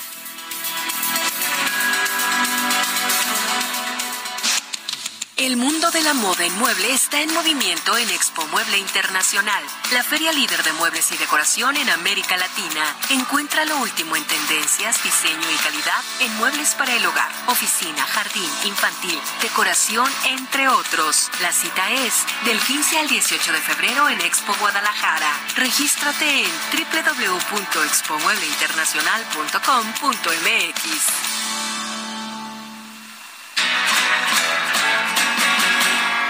Johnny is a joker, he's a bird, a very funny joker, he's a bird. But when he jokes my honey, he's a dog. His joking ain't so funny, what a dog. Johnny is a joker that's a trying to steal my baby, he's a bird dog. Un perro de casa, ese Johnny es lo que estamos escuchando, Bird Dog. Es una canción que se estrenó el 10 de julio de 1958 y que está incluido dentro del disco The Best of the Everly Brothers y que estuvo no sé cuántas semanas en, eh, los eh, hits más escuchados en ese año. Estuvo en los Billboards eh, como uno de los grandes éxitos.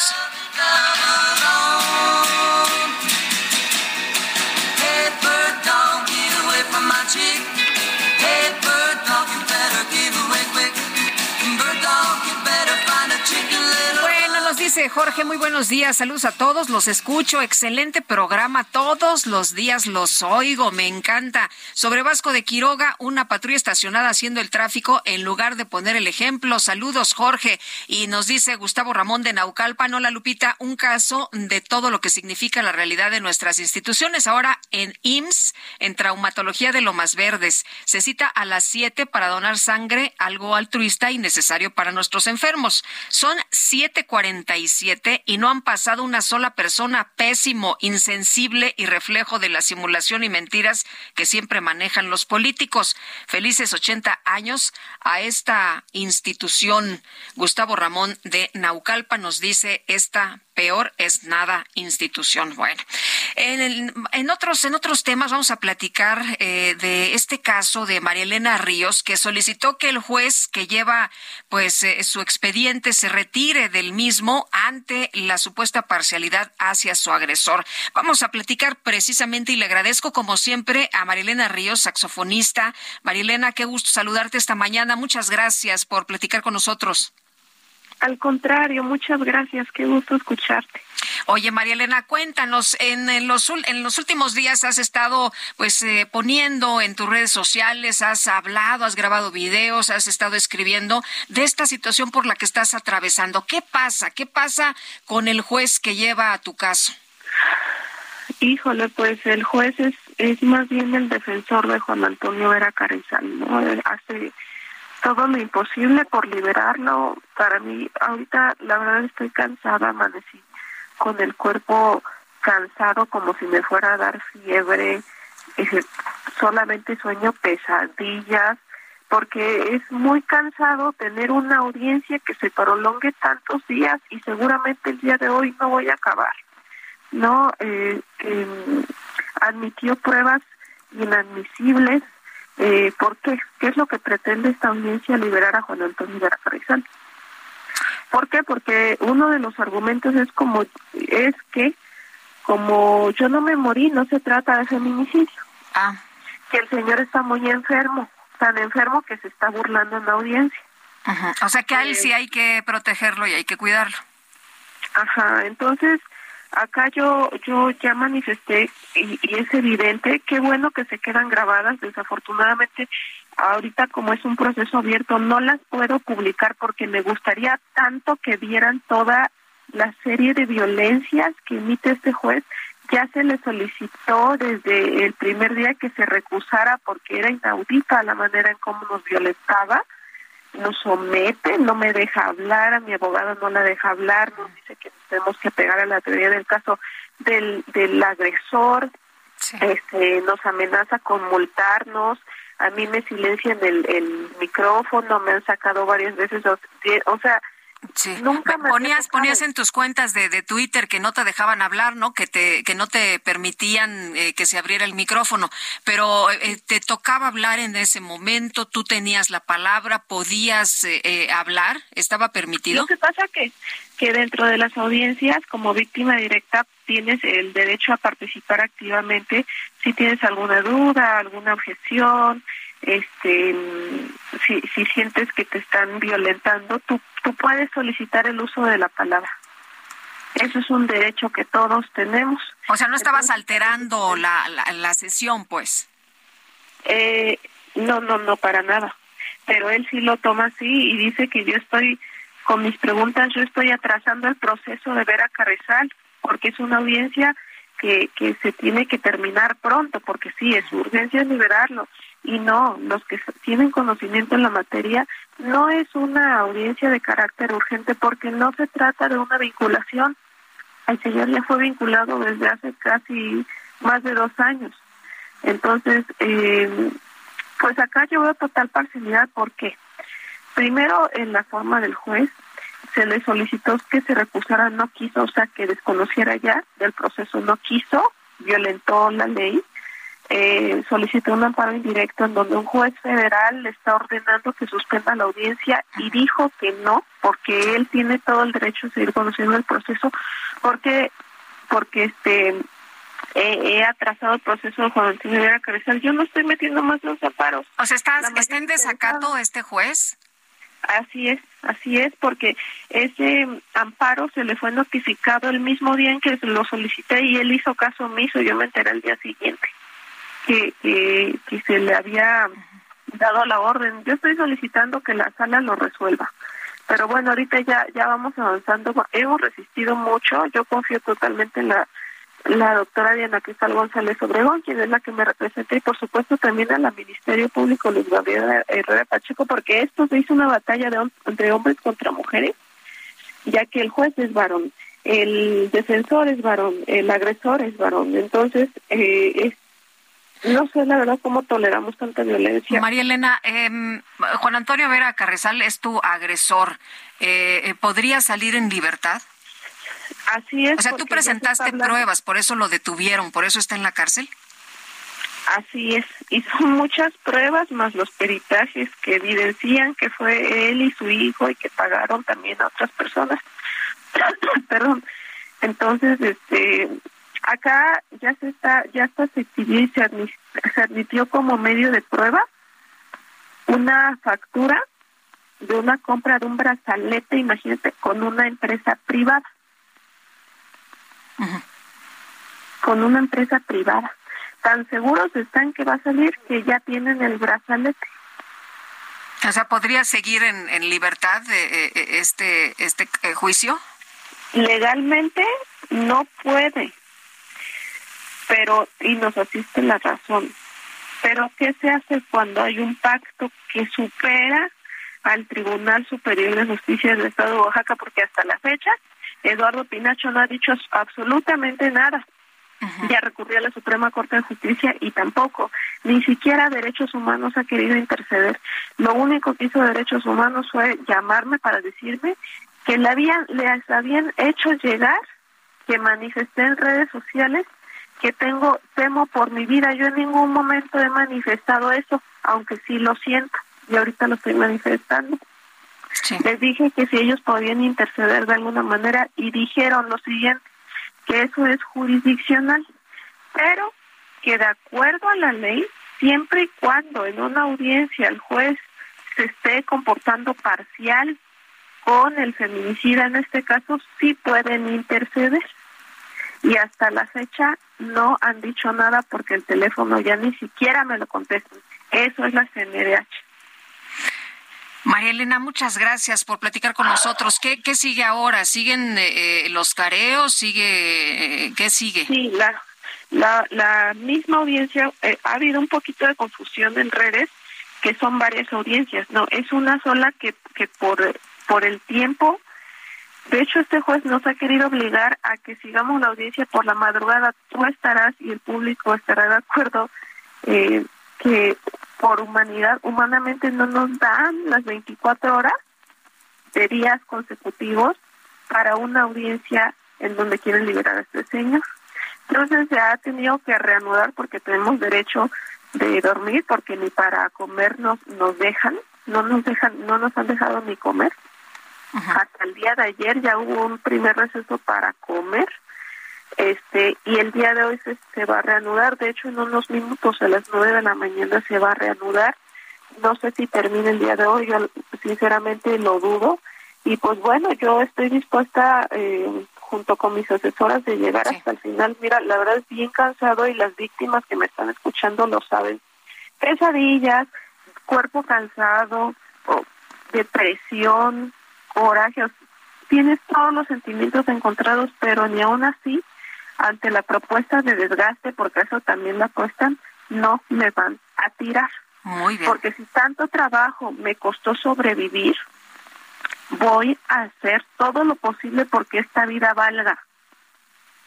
Y no valga solamente para mí, Lupita, sino para muchísimas mujeres que estamos en la misma situación y que ya no queremos seguir perteneciendo al más del 95% de la impunidad que impera este país. Claro.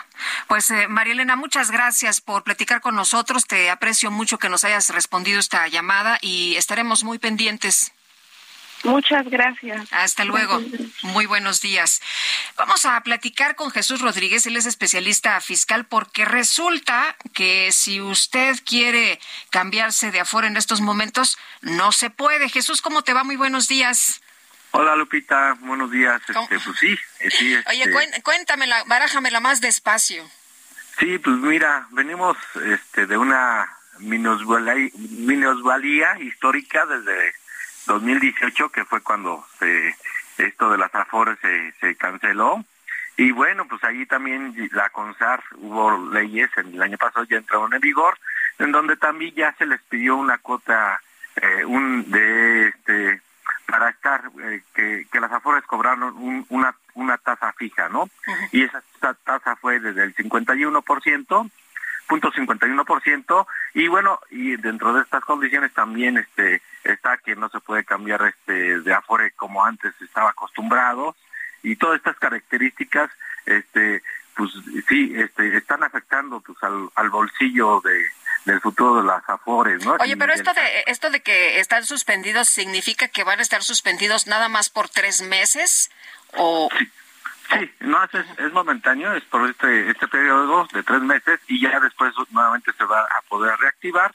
Y bueno, pues este aquí sí es este es algo que la gente yo creo que estaba acostumbrada a cambiar de afores, este cada año eh, la gente iba cambiando, iba cambiando y pues ahorita se tiene que esperar este eh, a que nuevamente se se den este bueno las mismas instituciones no te invitaban a que hicieras un cambio porque a lo mejor te iba mejor, eh, bien en, en, otra que en la que estabas en fin y te hacían como una propuesta no sí de hecho en la página de, de la CONSAR están las este, las mejores este afores que dan ma mayor plusvalía.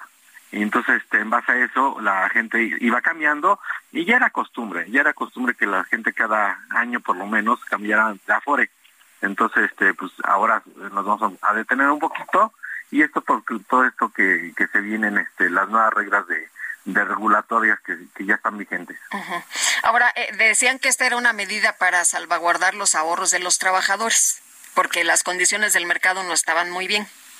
Sí, no, aquí hay varios factores, ¿no? Está la recesión de Estados Unidos, que ayer la FED ya declaró una recesión, entonces este, eso afecta. También eh, el 50% de todos estos afores se va al gobierno federal. Sabemos que la eh, política monetaria ahorita del Banco de México está, subiendo las tasas, eso afecta y, eso pues afecta también el ahorro de los trabajadores, ¿no? Porque al no tener inversiones, este pues no pueden dar altos rendimientos y pues bueno, pues ahí el gobierno lo que tiene que hacer es proteger estos ahorros de los trabajadores. Sí. Entonces, enero, febrero y marzo no vamos a hacer ningún movimiento. No, ya después en abril ya nuevamente regresamos y este para poder ver qué qué afores nos conviene cambiar. Sí. Oye, dentro de las principales eh, modificaciones, ¿cuáles son? Bueno, está esto de, de, este, de una tasa de que las comisiones máximos deben de cobrar las afores del punto 51%. Uh -huh. antes estaba hasta el punto 80, o sea, sí hubo una disminución del 30%, 29%, punto 29%, y bueno, esto, ¿no? Para estabilizar, de que no pueden cambiar ahorita de Afore hasta, hasta después de, estos tres meses. Bueno, para estar atentos, ¿no? Y, y, mucha gente ahí lo deja como algo olvidado, pero pues hay que estar pendientes de los movimientos y de las modificaciones. Sí, correcto. Sí, hay que estar atentos. Este, eh, ya hay muchas plataformas en donde ya también eh, uno puede consultarlo vía telefónica, este, cuánto tenemos de, de la FORE. Eh, hay que bajar de estas aplicaciones para estar atentos y pues es el ahorro de... Pues es nuestra lana, ¿no? Sí, es, el ahorro de nuestro trabajo. Pues sí, muy bien. Jesús, muchas gracias por platicar esta mañana aquí con nosotros. Buen día. Hasta luego, buen día. Hasta luego, muy buenos días, Jesús Rodríguez, especialista fiscal. Si usted tiene alguna pregunta, háganosla llegar y háganosla llegar y nosotros se la pasamos, ¿no? A través de, WhatsApp se la pasamos ahí a Jesús Rodríguez por si eh, usted tiene alguna duda, alguna inquietud y se la leemos al aire. Estudiantes antorchistas protestaron frente a Palacio de Gobierno en Jalapa para exigir justicia para Joel, quien fue asesinado durante un asalto el pasado martes 17 de enero. Vamos con Juan David Castilla, que nos tiene todos los detalles. Adelante, Juan David. Muy buenos días, Lupita, te saludo con mucho gusto desde el estado de Veracruz. Comentarte que estudiantes antorchistas protestaron frente a Palacio de Gobierno en esta ciudad de Jalapa en exigencia de justicia para Joel un joven de 16 años que fue asesinado a puñaladas después de salir de su escuela en la reserva Vergara Tarimoya 4 del puerto de Veracruz, en hechos ocurridos el pasado martes 17 de enero. Decirte, Lupita, que los integrantes de la Federación Nacional de Estudiantes Revolucionarios Rafael Ramírez estuvieron bloqueando varios minutos la calle Juan de la Luz Enríquez en el centro de la capital de Veracruz para denunciar que no hay garantías de seguridad en los planteles educativos de esta entidad. Samuel Díaz Rosa, responsable estudiantil del seccional Jalapa, señaló que la violencia contra estudiantes de los distintos niveles educativos ha sido constante en diversos municipios del estado. Ellos temen que el caso quede en la impunidad, como ha pasado en otros casos, crímenes registrados en la entidad veracruzana. Díaz Rosa recordó que se ha solicitado a la Secretaría de Seguridad Pública mayor vigilancia fuera de las escuelas, sin embargo, hasta este momento no han recibido una respuesta favorable. Tras el crimen, también ha habido protestas en el puerto de Veracruz para exigir justicia en el caso, toda vez que los responsables no han sido capturados. Además, la Fiscalía General del Estado, a cargo de Verónica Hernández Yaranz, no ha informado sobre los avances en las investigaciones de este caso. Recordar, eh, Lupita, que Joel fue asesinado a puñaladas a unas cuadras de su casa para robarle el celular luego de salir de sus clases en el Colegio de Bachilleres del Estado de Veracruz número 62. Los hechos ocurrieron sobre la calle 7 de la colonia Reserva Vergara Tarimoya 4, donde el adolescente fue interceptado por el asaltante cuando volvía a casa después de clases. Joel caminaba acompañado de dos amigos en las inmediaciones del Cobaep 62 en la zona norte del puerto de Veracruz, cuando un sujeto les exigió que entregaran sus celulares y el dinero que llevaban, sin embargo, el joven se opuso al asalto. Sus amigos llamaron al número de emergencia 911, por lo que al sitio arribaron paramédicos, quienes confirmaron en el sitio que el menor ya no contaba con signos vitales. Eh, recordar, eh, Lupita, que en el estado de Veracruz han sido frecuentes los homicidios dolosos de menores de edad durante los últimos días, toda vez que el pasado domingo un niño de apenas 10 años asesinó a balazos a otro de 11, luego de perder una partida en un videojuego de maquinitas en la localidad del Tejocote, municipio de La Perla, en la zona centro de esta entidad. Este es el reporte desde Veracruz, Lupita. Excelente día. Gracias, Juan David. Muy buenos días también para ti. Y vamos ahora con Omar Hernández. Omar, nos tienes dos casos tremendos allá en eh, Zacatecas. Continúa la búsqueda del niño Teo, reportado como desaparecido el pasado 20 de diciembre. Y también ha llamado mucho la atención que familiares y amigos de los cuatro jóvenes desaparecidos, tres eh, mujeres y un hombre que iban de eh, Zacatecas a Colotlán, pues están dando despedidas a través de sus redes sociales en un ambiente de luto por las víctimas. Cuéntanos qué ha pasado. Buenos días. Gracias, buenos días. Desafortunadamente debo confirmarte ya por versión de agentes de investigación que se encuentran en el Instituto de Ciencias Forenses de la Fiscalía de Justicia del Estado de Zacatecas que los cuerpos de las tres mujeres localizados en Tepetongo esta semana corresponden a Daniela, Paola y Viviana. Ya esta información fue proporcionada a los familiares quienes ayer en el municipio de Colotlán les dieron una despedida en el eh, parque, en la explanada principal y estarían a la espera de la entrega de los cuerpos para iniciar con los velorios correspondientes. Esta mañana se está trabajando todavía en el, en el, análisis forense del masculino entre 20 a 35 años para confirmar o descartar que se trate de José Melesio, novio de Daniela, quien viajó a Zacatecas, el originario de Guanajuato, con la nacionalidad, la ciudadanía también estadounidense, una situación que ha simbrado a la ciudadanía zacatecana, a la de Jalisco, y en la cual esta carretera, la Federal 23, déjame decirte, todavía permanece sin seguridad. La hemos recorrido, no hay guardias nacionales, no hay ninguna institución policial. Oye, pero, pero además una, una peligrosa carretera donde no nada más desaparecieron estos cuatro jóvenes, sino también se ha denunciado, eh, Omar, el, eh, pues la desaparición de, de, otros choferes, de otras personas. Te voy a pedir, Omar, que eh, me aguantes en la línea telefónica. Tenemos que hacer una pausa, pero regresamos contigo. ¿Te parece bien? Por supuesto, estamos Gracias, Omar Hernández. Vamos a una pausa y enseguida estamos con usted. Tenemos más información. Nuestro número telefónico 5520109647. Continuamos.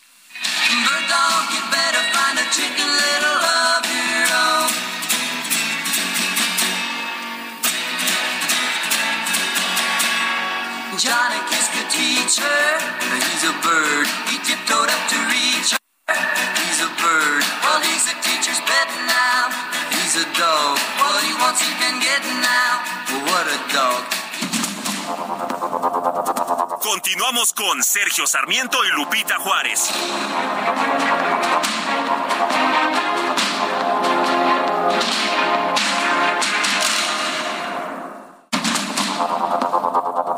Continuamos con Sergio Sarmiento y Lupita Juárez por el Heraldo Radio.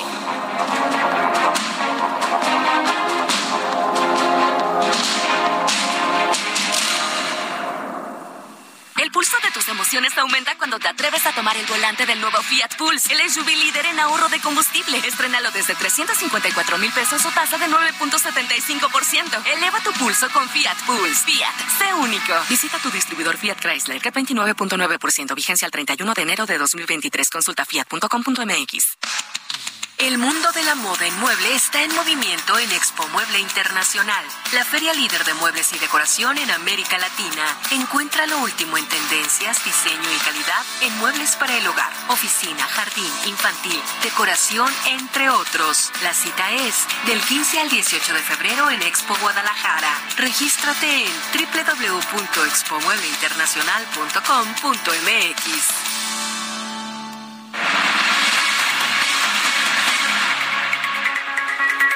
mi compañero Omar Hernández. Nos decía Somar que esta carretera 23 donde desaparecieron los jóvenes encontrados sin vida en Tepetongo sigue sin vigilancia a pesar de que se ha reportado una y otra vez de lo peligroso de esa zona.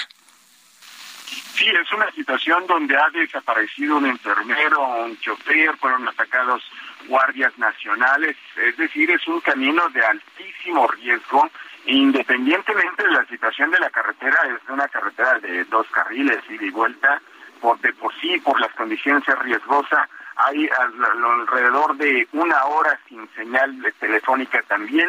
Entonces todas estas circunstancias son aprovechadas por los grupos delictivos y hablo en plural porque las autoridades nos han informado que no nada más es un eh, grupo delictivo, una célula que está en esta región, porque aparte como es camino hacia la sierra, pues eh, la ruta del fentanilo también es utilizada por los grupos delictivos. Esta situación desafortunadamente pues ya nos ha dado este desenlace. Eh, te comentaba, el día de hoy se estarían entregando los cuerpos de Viviana, Paola y Daniela y el día de mañana ya estarían eh, siendo velados allá en Colotlán. por otra parte, lo que mencionamos, el caso del pequeño Teo, que el día de hoy se cumple un mes de haber desaparecido en la comunidad chaparrosa, ya se confirmó por parte de la Fiscalía de un giro en la investigación porque ya no se investiga por desaparición forzada se confirmó que hay una solicitud de rescate por el pequeño, una situación que el papá de Teo le ocultó a la mamá de Teo durante ocho días hasta que, pues bueno, ya las autoridades fueron y tuvo que sacar esta carta. Una situación bastante extraña. Las autoridades trabajan en la búsqueda en conjunto con el Estado de San Luis Potosí porque hacia allá se dirigió el vehículo eh, que presuntamente privó de la libertad al pequeño Teo. Así las cosas en Zacatecas, días de bastante consternación por estos, por estos dos eventos. Pues sí. Omar, muchas gracias. Muy buenos días. Estamos al pendiente. Buen Estamos al pendiente. Muy buenos días. Y hace una semana los estudiantes de la Universidad de Guadalajara, Iván Cisneros, José Alexis Rojas y Javier Armenta, que fueron detenidos en Jalisco por proteger un parque, fueron puestos en libertad. Vamos a platicar con Javier Armenta, estudiante de la Universidad de Guadalajara. Javier, ¿cómo te va? Muy buenos días. Muy buenos días, muchas gracias Lupita por invitarme a platicar contigo y con tu auditorio. Oye, ¿qué pasó? Este, están en libertad, pero siguen el, eh, eh, el proceso, ¿no? Tengo entendido. Es correcto. Eh, nos vincularon a proceso por el presunto delito de despojo de bienes inmuebles y aguas. Y bueno, pues nos vinculó a proceso un juez que su esposa la tenemos demandada, denunciada, perdón, desde hace año y medio, un poquito más, eh, tu servidor, porque ella eh, por omisión ha permitido también este robo en la ciudad, que es el despojo de un parque, que es el que estamos defendiendo, un predio de 13.6 hectáreas. Que si me permites, me gustaría hacer un breve contexto para la gente de lo que nos enfrentamos. Pues sí, sí quisiera que lo hicieras, Javier, porque eh, las personas se preguntan, bueno, ¿y por qué tanto interés de defender ese parque? ¿Por qué tanto interés de proteger esta zona? ¿Tiene que ver con un tema de carácter político?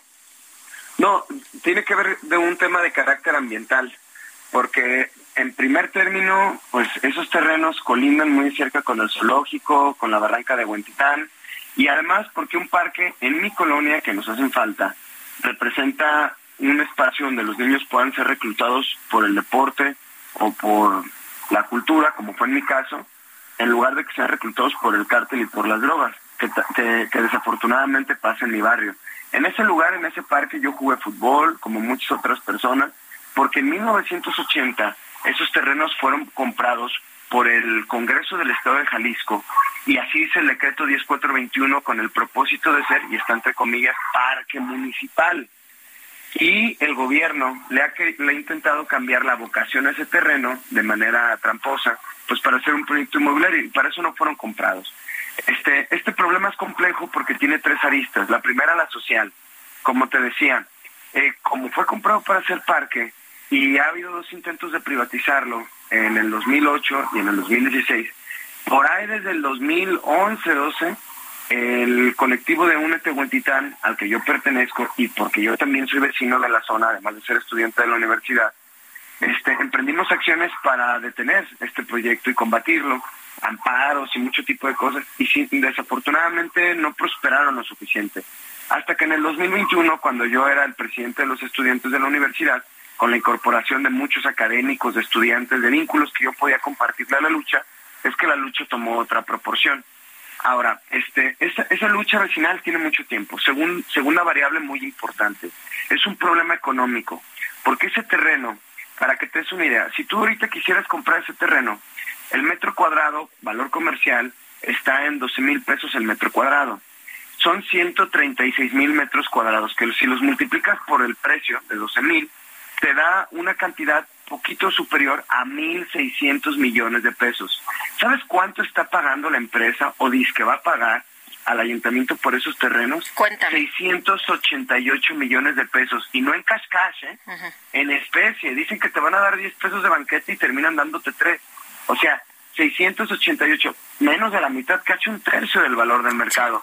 En abonitos desde el 2016. ¿Por qué el gobernador está vinculado y tiene parte del negocio? En primer término, porque en el primer intento de privatizar, ocho, la cantidad que le iban a cobrar a la empresa era 1.200 millones de pesos. Estoy dando cantidades aproximadas.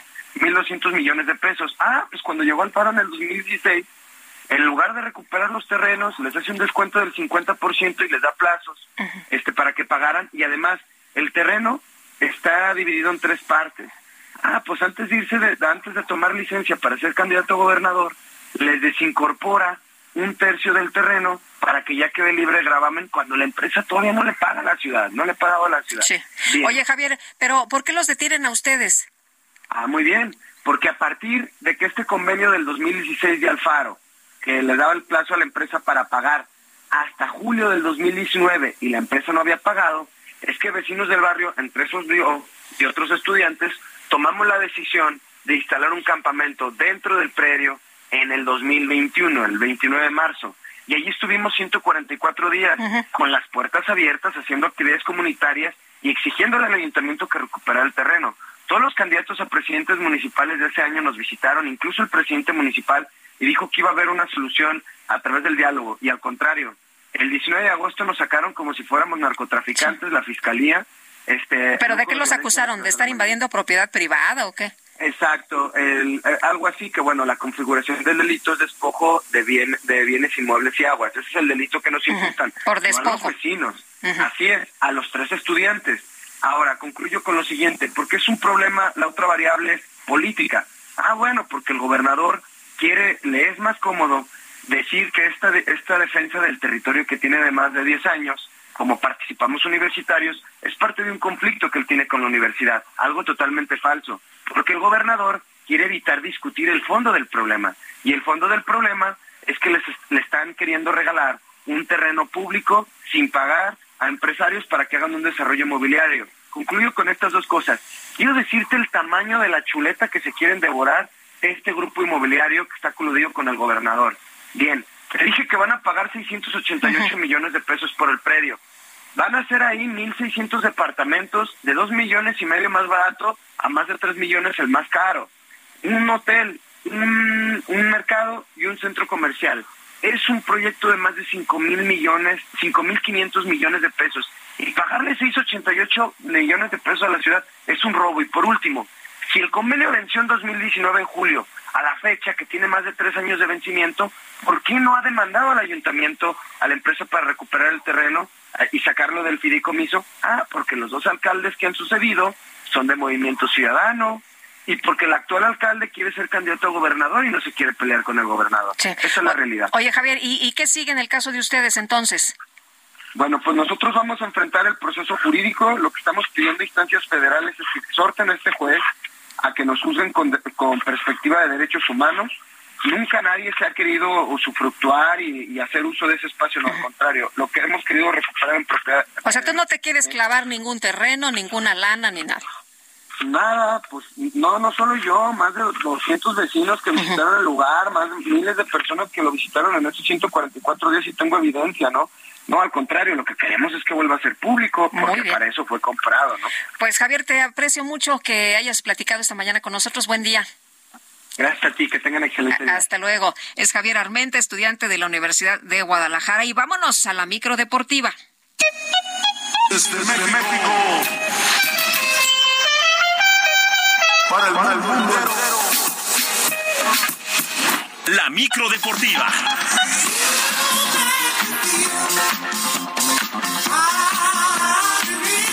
¡Ay, qué bonito prende esta disco, discoteca! No, hombre, es la micro deportiva. ¿Cómo estás, Julio Romero? ¿Cómo te va? Muy buenos días. Muy bien, querida Lupita, muy buenos días, amigos del auditor, qué placer saludarles. Es la microteca, la microteca que pues en viernes ya sabes que se pone de manera fiestera, lo logramos, llegamos al otro día, por fin es viernes. Viernes, viernes. ¿Por dónde andas, mi querido Julio? Se me hace que ya estás rumbo a Acapulco, porque esto se está oyendo muy raro. Este... Se está oyendo raro. A ver, vamos a ver si podemos mejorar un poquito. Se me hace que ya vas ahí en la carretera, en la curva, ¿no? De, de, la, de la pera. Voy, voy en la pera. A ver, vamos a ver si se alcanza a mejorar un poquito. A ver, ahí mejor. ahí se escucha mejor. Bueno, fíjate que arrancamos, arrancamos con esta información porque el futbolista brasileño Dani Alves fue detenido la mañana de este viernes allá en Barcelona después de presentarse a declarar por una denuncia en contra de una presunta agresión sexual de una mujer en Houston el pasado 30 de diciembre. El jugador de los Pumas de la Universidad la mañana de este mes, salió arrestado un coche de la policía de las 10 Oye, no, mi querido Julio, estacionate ya, estaciona la micro, por favor, porque te seguimos perdiendo. Se sigue cortando. Se sigue cortando. Estacionate, por favor. A, a, orille, a oríllese a la orilla. A ver, ahí escuchamos un poquito mejor a Julio. No, bueno, ya ni lo escucho. Además, ya ni lo escucho en este momento a Julio Romero. Bueno, vámonos eh, mientras con otra información. ¿Les parece bien? Eh, a ver si recuperamos a, Julio mientras tanto, porque no lo van a creer, pero me acaban de mandar una información que tiene que ver con este. ¿Ya, ya recuperamos a Julio? ¿Sí? Bueno, tiene que ver con la falsificación de los billetes de 50 pesos. Vamos con Julio Romero y luego les cuento toda la historia. Julio, ¿cómo te va? Muy ahora bien, sí. Lupita. Ahora, ahora sí. Nos escuchamos mejor. Ah, ok, correcto. Bueno, es que estamos acá, este, ya sabes, el, el internet de la Ciudad de México, no, no entiendo. Oye, platicaba, les platicaba que la este viernes fue detenido Dani Alves, jugador de la universidad allá en Barcelona, se presentó a declarar después de que es acusado de una posible agresión sexual, pues salió arrestado de la, de la mañana fiscal allá en España, en la que la discoteca Sotan, el pasado 30 de diciembre, y ahí una mujer pues lo acusó de agresión sexual, se presentó a declarar y salió detenido. Por su parte, en un comunicado, la Liga MX, los Pumas han dado a conocer que estarán muy al pendiente de la situación para saber cuál va a ser el accionar tanto de Pumas como de la Liga. Pero Dani Alves detenido la mañana de este viernes allá en España, en Barcelona, por una supuesta agresión sexual. Qué situación. Mientras que en lo deportivo, en lo deportivo, el día de hoy arranca la jornada 3 del torneo de clausura, dos duelos, ambos a las 9 de la noche. El equipo de Mazatlán estará enfrentando al Santos Laguna, mientras que los Cholos de Tijuana recibirán a los Tigres de la U de Nuevo León.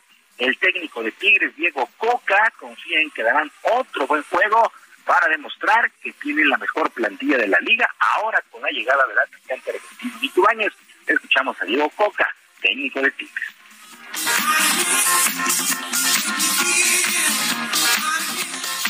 No, sin duda que es un delantero determinante. Guiñac también. La idea es que se complementen, que se ayuden. Eh, creo que para mí es un desafío hermoso tener la cantidad de, de, jugadores con características tan importantes, estas herramientas que tienen para que uno interprete cuál es la mejor manera y en qué momento.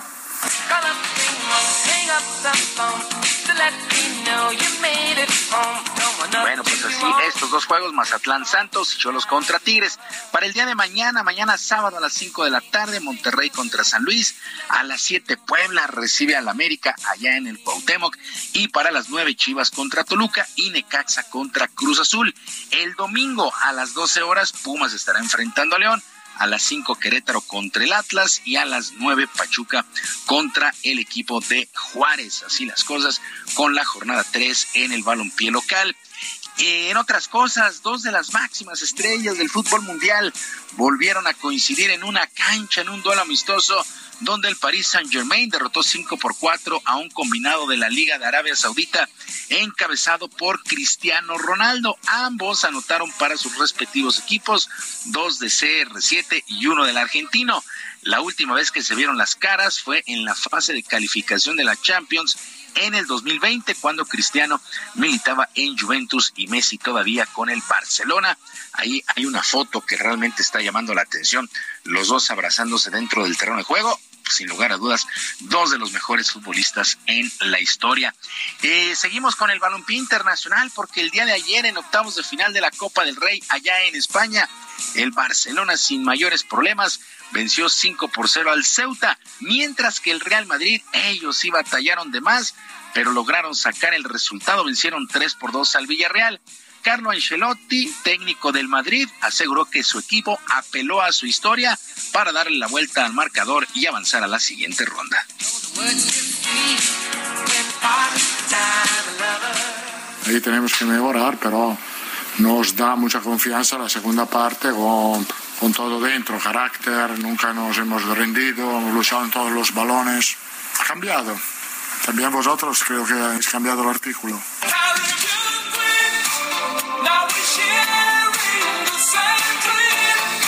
Bueno, el Real Madrid, el Real Madrid vivo en la Copa del Rey. En otras cosas, arrancamos el camino, o mejor dicho, seguimos el camino rumbo al Super Bowl 57 en el fútbol americano de la NFL, porque este fin de semana se disputarán los juegos divisionales, los playoffs.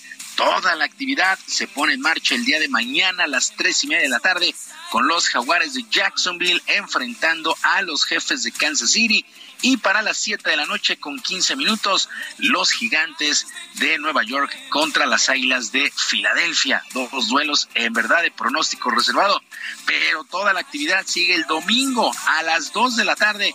Los Bills de Buffalo estarán enfrentando a los bengalíes de Cincinnati y en una, pues dicen los expertos que ya es un Super Bowl adelantado.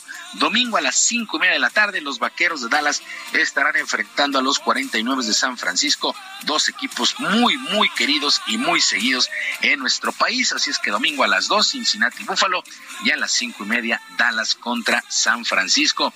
Y también este sábado se pone en marcha la gran final de la Liga Mexicana del Pacífico de Béisbol, con los cañeros de los Mochis recibiendo a los algodoneros de Guasave en compromiso que es a ganar cuatro de posibles siete duelos. Guasave llega a esta final después de eliminar al mejor equipo de la campaña regular.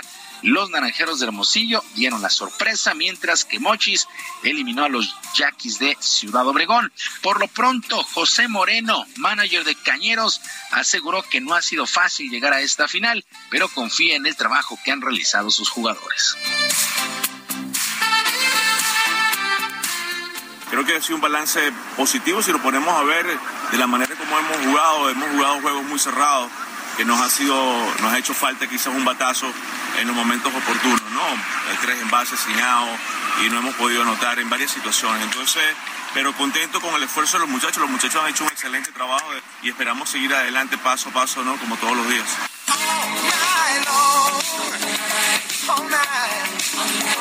Bueno, a partir de este sábado, a partir de este sábado, la final allá en la Mexicana del Pacífico. Y en actividad en el abierto de tenis de Australia, el primer Grand Slam de la temporada, la mexicana Juliana Olmos avanzó a la segunda ronda de este abierto en la modalidad de dobles femenil al vencer junto a la canadiense Gabriela Drabowski a la dupla rumana de Irina Vegu y la estadounidense Shelby Rogers, parciales de 4-6, 6-2 y 6-2, mientras que en resultados que han destacado en la rama varonil, ¿qué juego entregó el británico Andy Murray? Venció al australiano Tanasi Kokinakis en un juegazo. Así es que Andy Murray en la tercera ronda allá en Australia. Lupita, amigos del auditorio, la información deportiva este viernes, que es un extraordinario fin de semana para todos y que por supuesto sus equipos ganen. Muchas gracias, mi querido Julio. Muy buenos días. Buenos días para todos. Hasta luego, Julio Romero, con su micro deportiva. Son las nueve ya con 21 minutos. Y desde el antiguo Palacio del Ayuntamiento, el presidente López Obrador consideró que el juicio contra el exsecretario de Seguridad Pública, Genaro García Luna, va a ser como un pago por evento por todas las cosas que saldrán a la luz. Es que ustedes, lo digo de manera respetuosa, afectuosa, cariñosa, con todo respeto, pues quisieran que este, nos brincáramos etapas, ¿no? Que yo me metiera a otros temas, incluso relacionados con García Luna. Pero si tenemos el juicio, si es como pago por evento, o sea, este, todavía quieren, yo qué les puedo decir, siéntense, no va a faltar sillón, un butaque, no va a faltar este quien transmita lo que está pasando en el juicio. No, pues hay mucho interés, por supuesto, de parte de muchos medios por saber todo lo que se diga en este juicio que dicen que va a salpicar a muchos, a muchos. Así que bueno, pues estaremos muy pendientes. Y por otro lado, el presidente López Obrador reiteró su respaldo a la jefa de gobierno de la Ciudad de México, Claudia Sheinbaum, aunque pidió que no lo malinterpreten, ya que tiene otros dos hermanos corresponde iniciar esta exposición a la jefa de gobierno, Claudia Sheinbaum, que ya saben ustedes qué opino sobre ella, que es una mujer inteligente, trabajadora, honesta y que no se vaya también a malinterpretar. Ella es mi hermana y si están pensando en lo otro, tengo también otros dos hermanos, muchos hermanos.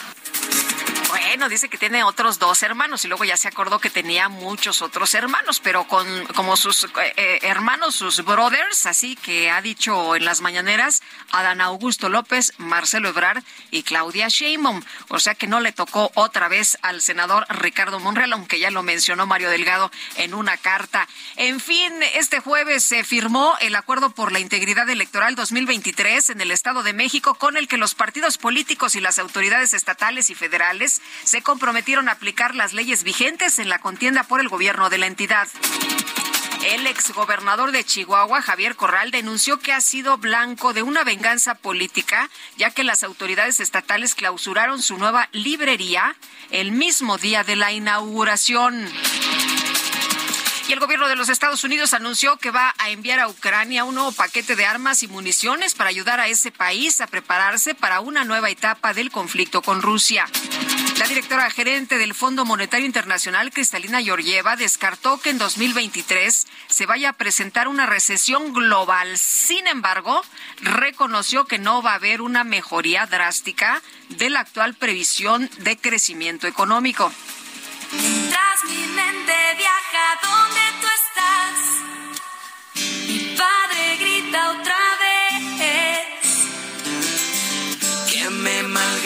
que todo el mundo se puso locochón el día de ayer con este anuncio. Después de 15 años lejos de los escenarios, la famosa agrupación musical RBD anunció de manera oficial las fechas de su gira de reencuentro Soy Rebelde Tour, la cual contempla conciertos en México, Estados Unidos y Brasil, comenzando el 25 de agosto en El Paso, Texas, para concluir el primero de diciembre aquí en la Ciudad de México.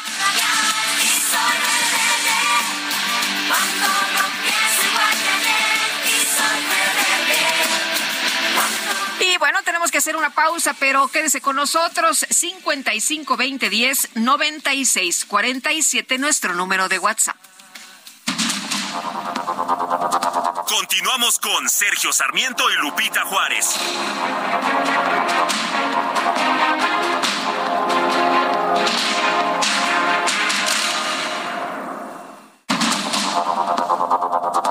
Continuamos con Sergio Sarmiento y Lupita Juárez por el Heraldo Radio.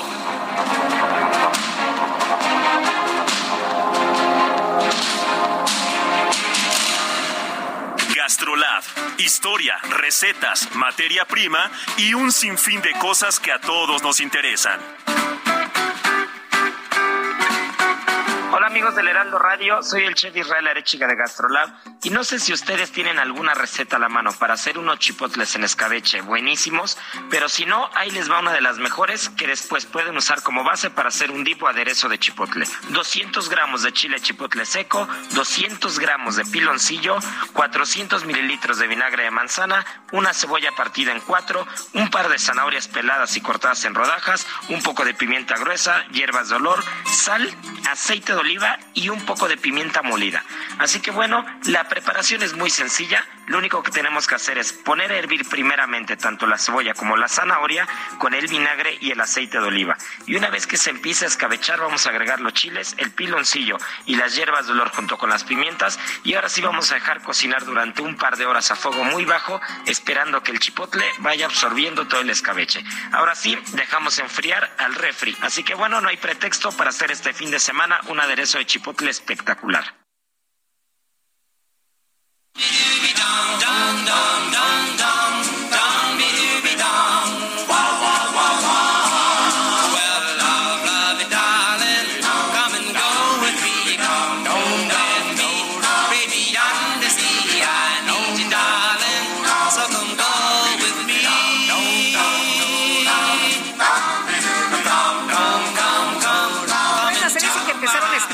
Grabar su propia música en 1956 los hermanos Everly, los eh, Everly Brothers. Eh, y bueno, hoy estamos recordando a Philip y a su hermano Don y con estas canciones que tuvieron gran éxito. Comenzaron a escribir y grabar su propia música en 1956 y su primera canción de éxito llegó en 1957 con esta justamente, Bye Bye Love.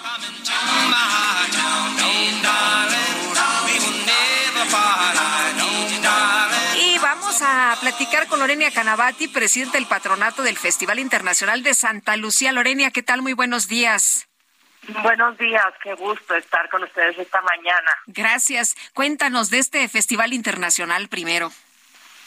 Bueno, pues el Festival eh, Internacional de Santa Lucía se llevó a cabo el año pasado, fue una edición número 15 muy muy exitosa en la que tuvimos más de dos millones y medio de asistentes y de impacto em, y vinieron 32 países aquí a Nuevo León, es un gran festival eh, pues que que apoya la cultura y el arte para llevarla a todos los rincones y llevar las artes a la calle. ¿Y qué piensan en, este? Ah, dinos, dinos, dinos. Perdón. Sí, dime. Te quería preguntar, ¿y qué piensan hacer ahora eh, con tanto éxito después de tantos años en esta edición 2023? Así es, ahorita estamos con la convocatoria para todos los artistas que quieran participar en esta edición 2023, número 16 que inicia el 24 de septiembre y acaba el, el 5 de noviembre. Y pues estamos ahorita invitando a todos los artistas locales, nacionales, internacionales a ser parte de esta edición. Y esta convocatoria está abierta hasta el 31 de enero, así que nos encantaría escuchar sus propuestas. Tienen que tener tres, eh, tres requisitos muy importantes. Uno es que sea un espectáculo 100% familiar.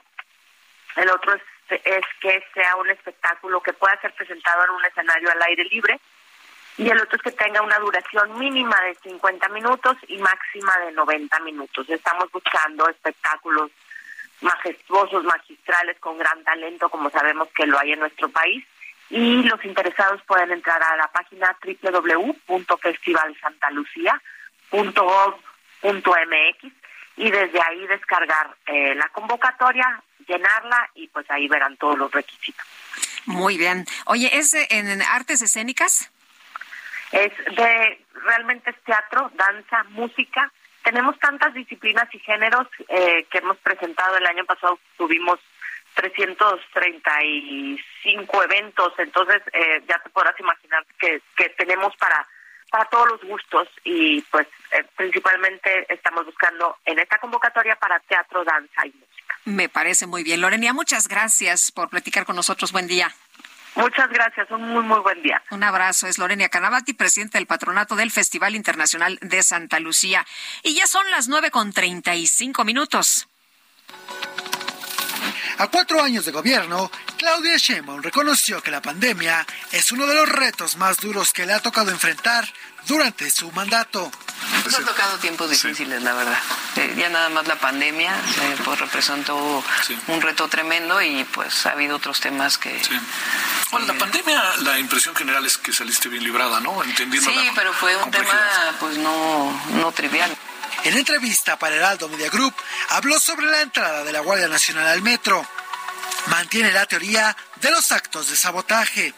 Bueno, primero porque son 6.000 elementos. Sí, 6.060, eh, ¿no? Sí, si yo pongo 6.060 elementos todos los días en el metro de la policía preventiva, pues voy a descuidar este, las colonias. Entonces, no se trata de tapar una si cosa era por capaz la la policía para hacer ese trabajo si se hubiera Sí, podido hacer. ahora, yo creo que la Guardia Nacional también manda un mensaje, ¿no? De que hay, el gobierno federal también está apoyando la seguridad del metro en colaboración con la policía y el gobierno de la ciudad. Y además, eh, pues porque nosotros tenemos conocimiento y además las estadísticas de que estaban ocurriendo pues situaciones atípicas fuera de lo normal. Fuera de lo normal, y es un mensaje también de que primero proteger a la ciudadanía por encima de todo. Eh, y segundo, pues también un mensaje de que estamos juntos, gobierno federal y nosotros, protegiendo a los ciudadanos. En materia de seguridad, su mensaje es que haya cero impunidad y que se detenga a los responsables de hechos delictivos, tal y como ocurrió en el ataque al periodista Ciro Gómez Leiva. Hay bandas delictivas en la ciudad que eh, actúan en la ciudad y actúan fuera de la ciudad. Y hay bandas delictivas fuera de la ciudad que también actúan en la ciudad o en otros lugares. Eh, no es que sea excesivo, pero sí hay que por cierta cantidad de dinero eh, pueden llegar a, a cometer algún delito grave, inclusive homicidio. Eh, Ese es el caso de estas bandas delictivas. Lo importante aquí, y, eso tiene que ver con inteligencia, la investigación y el trabajo de la Fiscalía, es que ha aumentado muchísimo la eficiencia en las detenciones. Antes se cometía un delito muy grave y... No pasa nada. Este, nunca se, encontraba quién lo había cometido. En este caso, al detener a los delincuentes, pues más allá del motivo y eso que se sigue investigando, pues evidentemente mandas una señal de ser impunidad. Y de acuerdo con la jefa de gobierno, los capitalinos cada vez se sienten más seguros en la Ciudad de México. Hay algunas zonas donde hay eh, más seguridad. Yo creo que hay una. Bueno, eso lo dice el INEGI. ¿no? pasamos de eh, 80% de la gente se sentía insegura a 67%. Sigue siendo alto, pero, pero hay una reducción muy importante. Eric Alcántara, Heraldo Media Group. Muchas gracias, muchas gracias, Eric. Pues ahí la entrevista de Javier Solórzano con la jefa de gobierno de la Ciudad de México. Son las nueve con treinta y ocho minutos. Mónica Reyes, ¿qué tal? Buenos días. Hola, hola, gracias. Sergio Sarmiento, Lupita Juárez, como cada mañana me da mucho gusto saludarlos y decirles a ustedes amigos que pueden aprovechar esta increíble promoción de City Banamex y Suburbia. Estrenen eso que les gusta a 12 meses sin intereses en exclusiva con su tarjeta de crédito City Banamex en departamentos participantes.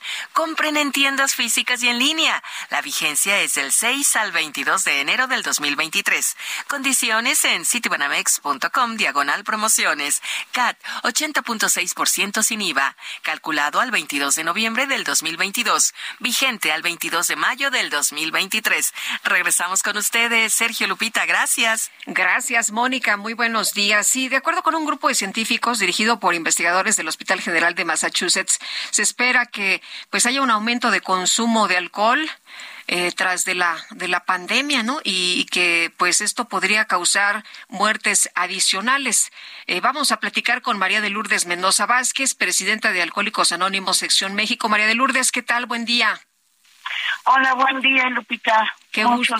Gracias. Muchas felicidades, feliz inicio de año. Igualmente, igualmente. Oye, pues cuéntanos, ¿qué, qué dicen eh, estos investigadores? Eh, ¿Vamos a tener como consecuencia de la pandemia una situación más, más grave en eh, alcoholismo y en muertes? Sí. Bueno, antes que nada agradecerles el espacio de parte de Alcohólicos Anónimos Sección México para por brindarnos este espacio. Y pues sí, Así nos, nos informa que a raíz de la pandemia eh, se espera que haya 100 muertes adicionales, sí, eh, por insuficiencia hepática en este 2023 y 2.800 casos de muertes, sí, según un equipo de científicos exactamente del Hospital General de Massachusetts. Estos datos nos revelan que eh, la insuficiencia hepática son 18.700 casos que ha traído esta pandemia además y mil casos de cáncer de hígado. Para 2040 va a haber. Entonces, bueno, con esta pandemia tristemente se incrementó el nivel de, de ingesta alcohólica, ¿no? Este, dentro de los de los hogares. El consumo aumentó un 21% durante la pandemia en Estados Unidos y en México también aumentó el 24%. Un montón, ¿verdad? Eh, un montón, sí. Esto, pues, eh, a través de la angustia, de la ansiedad que las personas estuvieron desarrollando a través de del encierro, pues necesario, ¿no? No obligado, pero sí necesario, generando mucha violencia intrafamiliar, generando este grandes problemas de de cómo se llama de desempleo generando grandes problemas sociales y pues bueno esto nos conlleva a grandes problemas laborales también sí Eh, María de Lourdes, eh, cuéntanos, la, la situación eh, pues estuvo muy difícil para muchas personas, ya nos hablas del incremento eh, pues importante en el consumo de, del alcohol en México y en los Estados Unidos, pero eh, que después de que ya pudimos eh, activarnos, eh, ustedes han recibido más personas en Alcohólicos Anónimos, la gente sí se atiende, eh, las personas sí saben que, que pueden eh, ayudarse con este con este tema de la adicción eh, en eh, eh, grupos como Alcohólicos Anónimos? Sí, Lupita, mira, este, casualmente eh, la gente que desconoce, mucha gente todavía desconoce que esta es una enfermedad, sí, lo ven como un vicio. Sin embargo, alrededor de todas las comunidades, si ustedes se dan cuenta, este, hay un grupito de alcohólicos anónimos. Y bueno, eh, a través de que se, se están reactivando las actividades, los grupos vuelven a reabrir sus puertas. Tuvieron que cerrar eh, por cuestiones obvias, sin embargo buscaron la forma alterna de, de sesionar, que sesionamos, eh, sesionan hora y media, y bueno, para los enfermos alcohólicos es una necesidad la catarsis de sus emociones y tenían que sesionar y eh, se idearon la idea también de sesionar por videoconferencia. Sin embargo, ahorita se están reabriendo los grupos, están abriendo sus puertas y sí, regresan muchos compañeros que, que sesionaban de forma virtual. Sin embargo, también es cierto que muchos volvieron a recaer. Sí, a través de, de, bueno, a lo mejor no tener los medios para conectarse virtualmente, o porque es parte de la enfermedad del alcoholismo, ¿no? El pensar que están bien, que ya dejaron de beber un tiempo y que ya están bien y pues no, no, la enfermedad es este para toda la vida, es incurable, lo indica la Organización Mundial de la Salud, es incurable, progresiva y de inmortal, ¿sí? Entonces, la, la propia enfermedad les hace pensar que ya se curaron, que ya están bien, y se les olvida que tienen que estar, eh, vamos, en su recuperación diaria. Ellos tienen un, un este mensaje o un, un lema que dice solo por hoy. Solo por hoy dejé de beber y este pero es solo por hoy no es para aquí de aquí a un mes de aquí a tres meses o un juramento Ya es o para una siempre, promesa. ¿verdad? Sí es solo por hoy pero para toda la vida Así es. Muy bien, pues María de Lourdes, muchas gracias por eh, platicarnos de, de estas eh, cifras, de estos datos, de lo que puede ocurrir en los próximos años y pues hay que hay que prevenir y hay que atenderse. Muchas gracias, muy buenos días. Agradecerles mucho nuevamente de parte de Alcohólicos Anónimos Sección México y les dejo nuestros teléfonos, por favor, el 55 5705 5802, el 800 561 3368 o nuestra página es www.aa.org.mx. ¿Sí? Para Muy que bien. se puedan contactar con nosotros y siempre va a haber una mano que los ayude. Muchísimas gracias, muy buenos días. Gracias, Lupita. a Hasta ustedes. luego, un abrazo. Y vámonos con Mónica Reyes. Amigos del Heraldo Radio, qué gusto saludarlos en este momento porque les tengo una información muy importante. De acuerdo a estudios científicos, está comprobado que las enfermedades surgen por falta de nutrientes y también por la pérdida y oxidación de las células de nuestro cuerpo. Para recuperar nuestra salud, es necesario regenerar nuestras células dañadas. ¿Y qué creen? Hoy les tengo una excelente noticia. Les presento un tratamiento elaborado a base de células madre, el cual tiene excelentes resultados para mantenernos saludables. Pero la experta para platicarnos es Arisbet Chávez, representante de Tratamientos Politécnico, y la tengo aquí enfrente de mí en cabina. ¿Cómo estás, Ari? Qué gusto saludarte, como siempre un placer venir a este programa.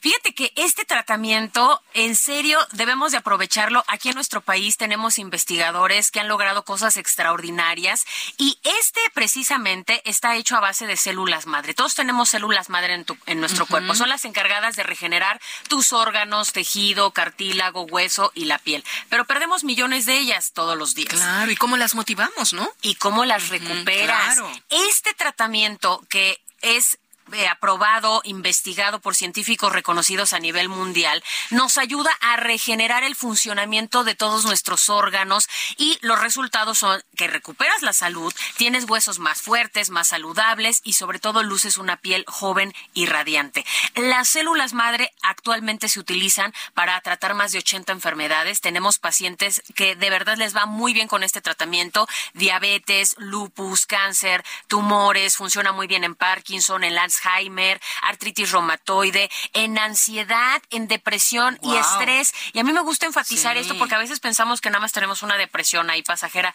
Puede que tengamos un desorden químico que con este tipo de tratamientos nos puede ayudar a sentirnos muy bien. Además, las células madre ayudan a mejorar el sistema circulatorio, a frenar la propagación de células cancerígenas, mejoran la función renal y hepática y el funcionamiento de nuestro sistema nervioso central. Tan importante. Este tratamiento, fíjate que es riquísimo en antioxidantes y dota de una cantidad de nutrientes y sobre todo de antioxidantes que andamos buscando siempre en todos lados a todo nuestro cuerpo en una sola cápsula, mi querida Moni. Por eso de verdad que funciona desde la primera semana. A mí me gusta mucho esto que estás platicando. En una sola cápsula tenemos tantos antioxidantes y tantas bondades, pero ¿a dónde? ¿A dónde encontramos este tratamiento? ¿Algún número para marcar?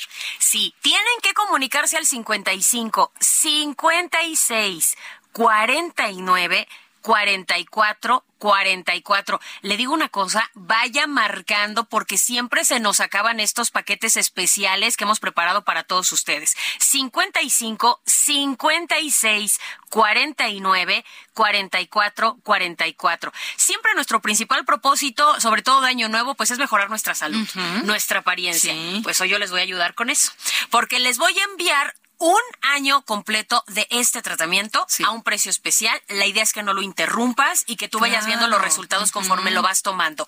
Además, eso no es todo. Hoy les tenemos este kit de belleza que ha sido el favorito de todos nuestros amigos porque este kit de belleza incluye crema, jabón y mascarilla. Hombres y mujeres, ¿no? Cualquiera Claro. lo puede utilizar. Oye, la salud es para todos. Sí, y además sí. hay muchos hombres que ahora se cuidan mucho más Y la deben piel. de hacerlo, Y entonces este tratamiento les va a encantar. Está elaborado a base de células madre, tiene colágeno, ácido hialurónico, elastina, otros poderosos componentes. Viene muy completo y te ayudan, es muy potente esta crema, te ayuda a eliminar manchas, reduce el 90% de las arrugas, de cicatrices que podemos tener por problemas de acné y vas a lucir una piel radiante, mucho más joven. Y de mira, o sea, te pones la crema. Y te tomas las células madre, ¿sabes cómo va a estar tu piel en un mes?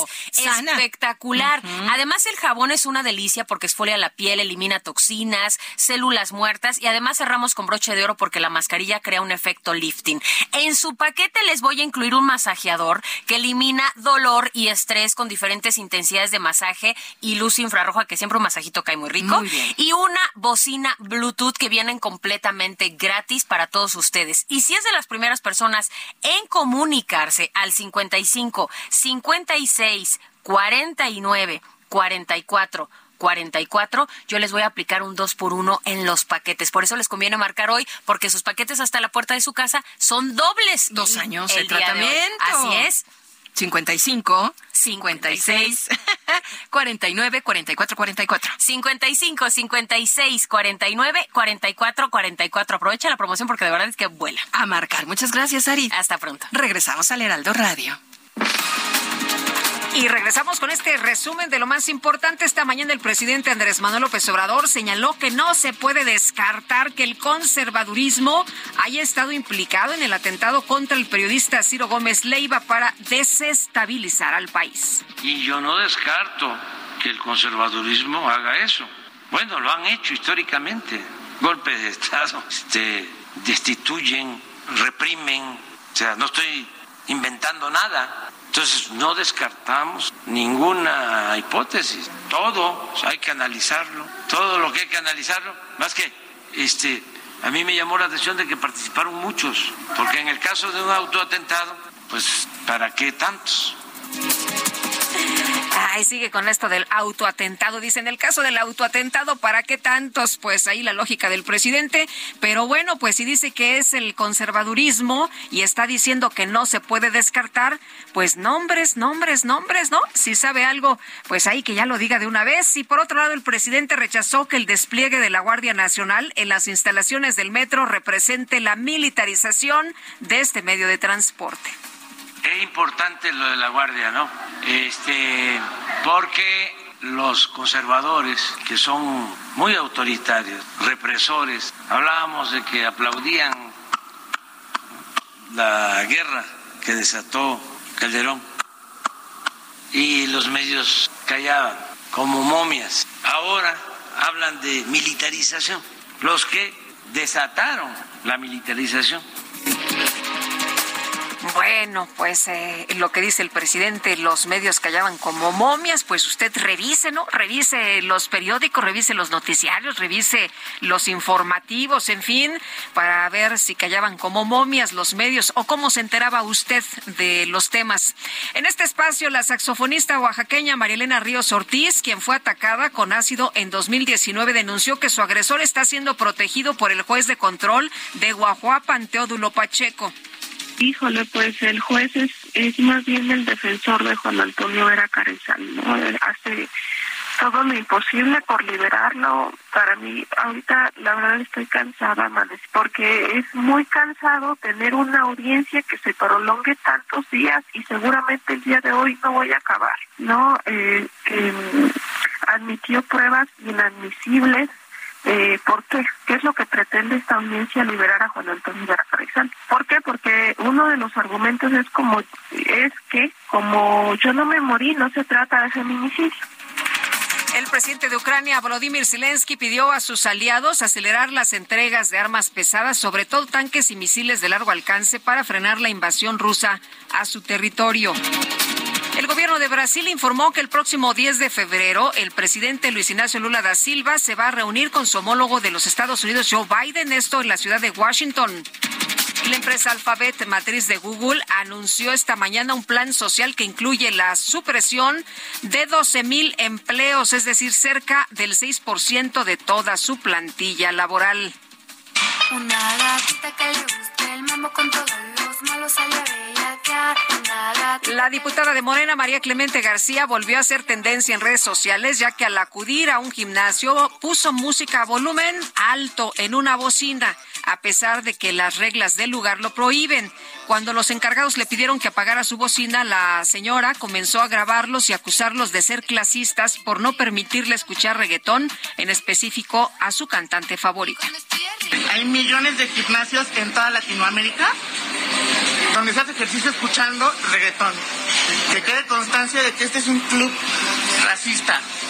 Miren aquí, escuchan solo música clasista. Bueno, ya nos vamos, ya nos vamos en nombre de todo el equipo. Agradezco el favor de su atención. Le deseo que tenga usted un excelente fin de semana. Pásela bien. Heraldo Media Group presentó Sergio Sarmiento y Lupita Juárez.